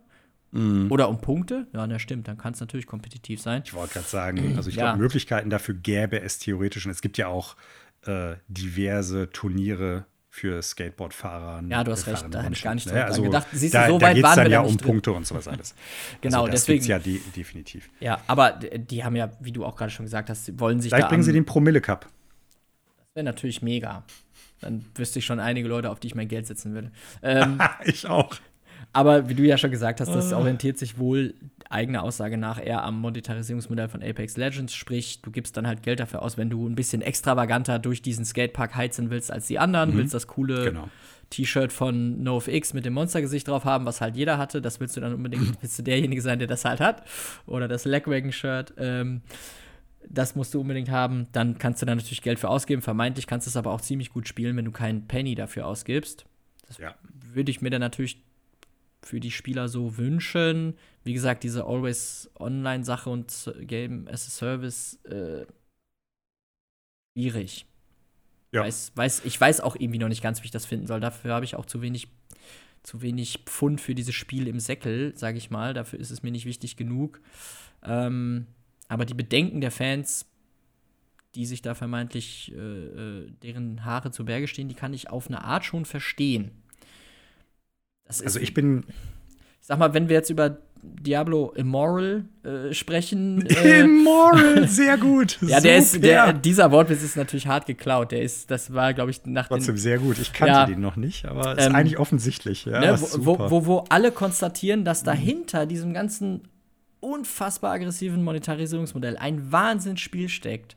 Oder ja. das heißt nicht ein Wahnsinnsspiel, aber zumindest ein aber sehr gutes kein Spiel. schlechtes. Genau, so, ja. so. Aber dann quasi da so hart quasi mit dem Geldknüppel hinterhergejagt wird, äh, ob das dann eben nicht doch die Erfahrung so sehr hemmt. Also ich kann mir vorstellen, dass Skate total cool ist und wenn ich sage, ich will einfach nur im schwarzen T-Shirt und Jeans rumskaten, ist das alles fein. Aber wenn ich alle fünf Minuten Pop-up kriege, ey, neues Shirt im Store, dann kriege ich da natürlich auch zu viel und dann mindert das natürlich auch meine Spielerfahrung, ob das jetzt Free-to-Play ist oder nicht. Ja. Ähm, und da wird sich dann ja, da wird sich so ein bisschen zeigen müssen, wie sachte EA da tatsächlich versucht, das Geld rauszupressen und ob sie dafür bekannt sind. Hm. Bei Apex scheint es ja zu funktionieren. Glaube ja, und das Game an sich soll ja auch weiterhin gut sein, trotz der Monetarisierung. Ne? Genau, denke, deswegen, also, ja. Wenn ich das richtig gelesen habe, soll es ja auch bei Skate, dadurch, dass ja es ein Always-Online-Game ist, durchaus auch Season Passes geben. Und ich glaube, das macht auch durchaus Sinn, wenn du das halt auf lange Bank auslegen willst, das gesamte Spiel. So, ne? Ja. Das machen Apex Legends macht das, äh, Fortnite macht es im, im, weitesten Sinne ja auch mit so Seasons. Ähm, das gehört ja irgendwie zu diesem Genre fast schon, oder Genre kann man ja nicht sagen, weil das Gameplay ein anderes ist, aber zu dieser, diese, diesem Angebot des Spielkonzeptes, nenne ich es mal in der Mangel eines besseren Ausdrucks, absolut Sinn. Ich habe noch so zwei Fragen bei dem Ganzen und das erste ist also, wie, wie technisch wird das Spiel? Und damit meine ich nicht wirklich die Umsetzung als Videospiel auf technischer Ebene, sondern welche Möglichkeiten und was wird man genau machen müssen, um irgendwelche Tricks zu, äh, zu machen und zu fahren, weil so wie ich das auf dem Schirm habe, war Skate ja sehr, sehr viel technischer ausgelegt als Tony Hawk, was ja sehr viel Arcade-lastiger war. Ja, und äh, die wollen im Endeffekt natürlich eine möglichst, möglichst große und breite Nutzerbasis haben. Was bedeutet, es kann ja gar nicht zu anspruchsvoll sein von der Steuerung her und von den hinter, dahinterstehenden Konzepten und Steuerungsmechanismen. Und es soll ja auch auf Mobile-Geräten funktionieren, sprich auf Handys. Äh, ich weiß nicht, ob man da im Prinzip dann äh, ja das Netz zu weit wirft und äh, alle Fische dann weg sind und auch die, die man eigentlich hätte mit dem klassischen Netz fangen können.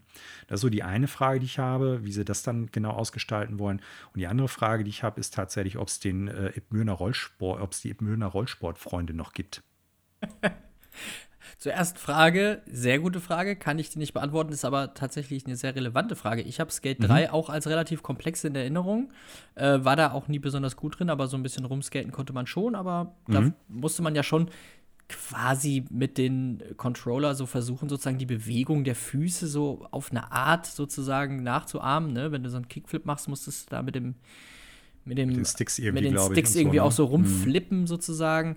Und Tony Hawk, wie du schon richtig gesagt hast, völlig andere Nummer. Da ist Dreieck halt eben der Move und der und der und der. Äh, den, den, den Mittelweg dazu finden, um eben Casuals, aber auch Simulationsfans in Anführungsstrichen gleichermaßen abzuholen, wird ein spannender Spagat. Mobile, dass das dafür kommen soll, wusste ich gar nicht. Habe ich keine Ahnung, wie das gehen soll. Keinerlei mhm. Vorstellung. Mhm. Ähm, bin aber auch kein Mobile-Spieler, deswegen weiß ich nicht, was es da mittlerweile für ausgefuchste Steuerungskonzepte gibt. Ähm, daran wird es sich, äh, also das wird eine sehr interessante Frage, was da wirklich Zielgruppe ist. Und wenn Zielgruppe dann aber alle sein soll, dann wird es vermeintlich Käse. Schauen wir mal. Äh, die Ippenbürner Rollsportfreunde, ähm, müsste ich mal googeln. Ich weiß nicht, hatten die mal so ein Forum oder so? Ich habe keine Ahnung. Ich weiß. Ich hoffe, ich, ich, ich hoffe, es gibt sie noch. Einfach so, ich hoffe es. Ja, ich hoffe es auch. So, und damit äh, beschließen wir den Neuigkeitensektor und schnuppern mal kurz in die Gerüchteküche. Und da gibt es eine ganz kurze Nachricht, äh, die brauchen wir auch gar nicht großartig breit treten. Es gibt von Nintendo ein Spiel, das schon relativ lange angekündigt ist, äh, auf das ich mich auch durchaus freue, habe ich damals schon gesagt, weil ich die Serie ganz gut finde. Äh, Advance Wars 1 und 2 als Remake, nämlich das sogenannte Reboot Camp, sollte eigentlich Anfang dieses Jahres schon erscheinen. Ist letztes Jahr angekündigt worden und äh, aufgrund des Ukraine-Kriegs hat Nintendo gesagt, wir werden das erstmal verschieben, was ja durchaus auch äh, Sinn macht auf mehreren Ebenen und ich denke mal auch, äh, ja, eine pietätvolle Herangehensweise an die ganze äh, Geschichte ist, ne? weil es geht ja, auch wenn es jetzt comicmäßig ist, durchaus um Krieg in dem Spiel, das darf man nicht vergessen. Ähm, seitdem es auf unbestimmte Art und Weise, nicht auf unbestimmte Art, auf unbestimmte Zeit verschoben worden ist, äh, hat Nintendo sich gar nicht mehr dazu geäußert. Und jetzt ist es so, dass im Internet wohl zumindest ein äh, dänischer Anbieter, Coolshop, das Spiel mit dem 24. Februar als Veröffentlichungsdatum, also 24. Februar 2023, führt. Das heißt erstmal nur nichts, außer dass die da ein Datum eingetragen haben. Man wird sehen, ob Nintendo sich da irgendwann in den nächsten Wochen zu äußert. Ähm, das ist im Prinzip auch schon der Inhalt des gesamten Gerüchts. Ich habe nichts hinzuzufügen, weil ich Gut. das Spiel auch gar nicht kenne. Ich habe das gar nicht auf der Uhr. Ähm, habe ich mir gedacht. Nicht meine Tasse Tee, glaube ich, und auch gar nicht ja meine, meine, meine. Und du trinkst ja sogar am liebsten Kaffee und keinen Tee. So, das kommt erschwerend hinzu, ne? So. Ja.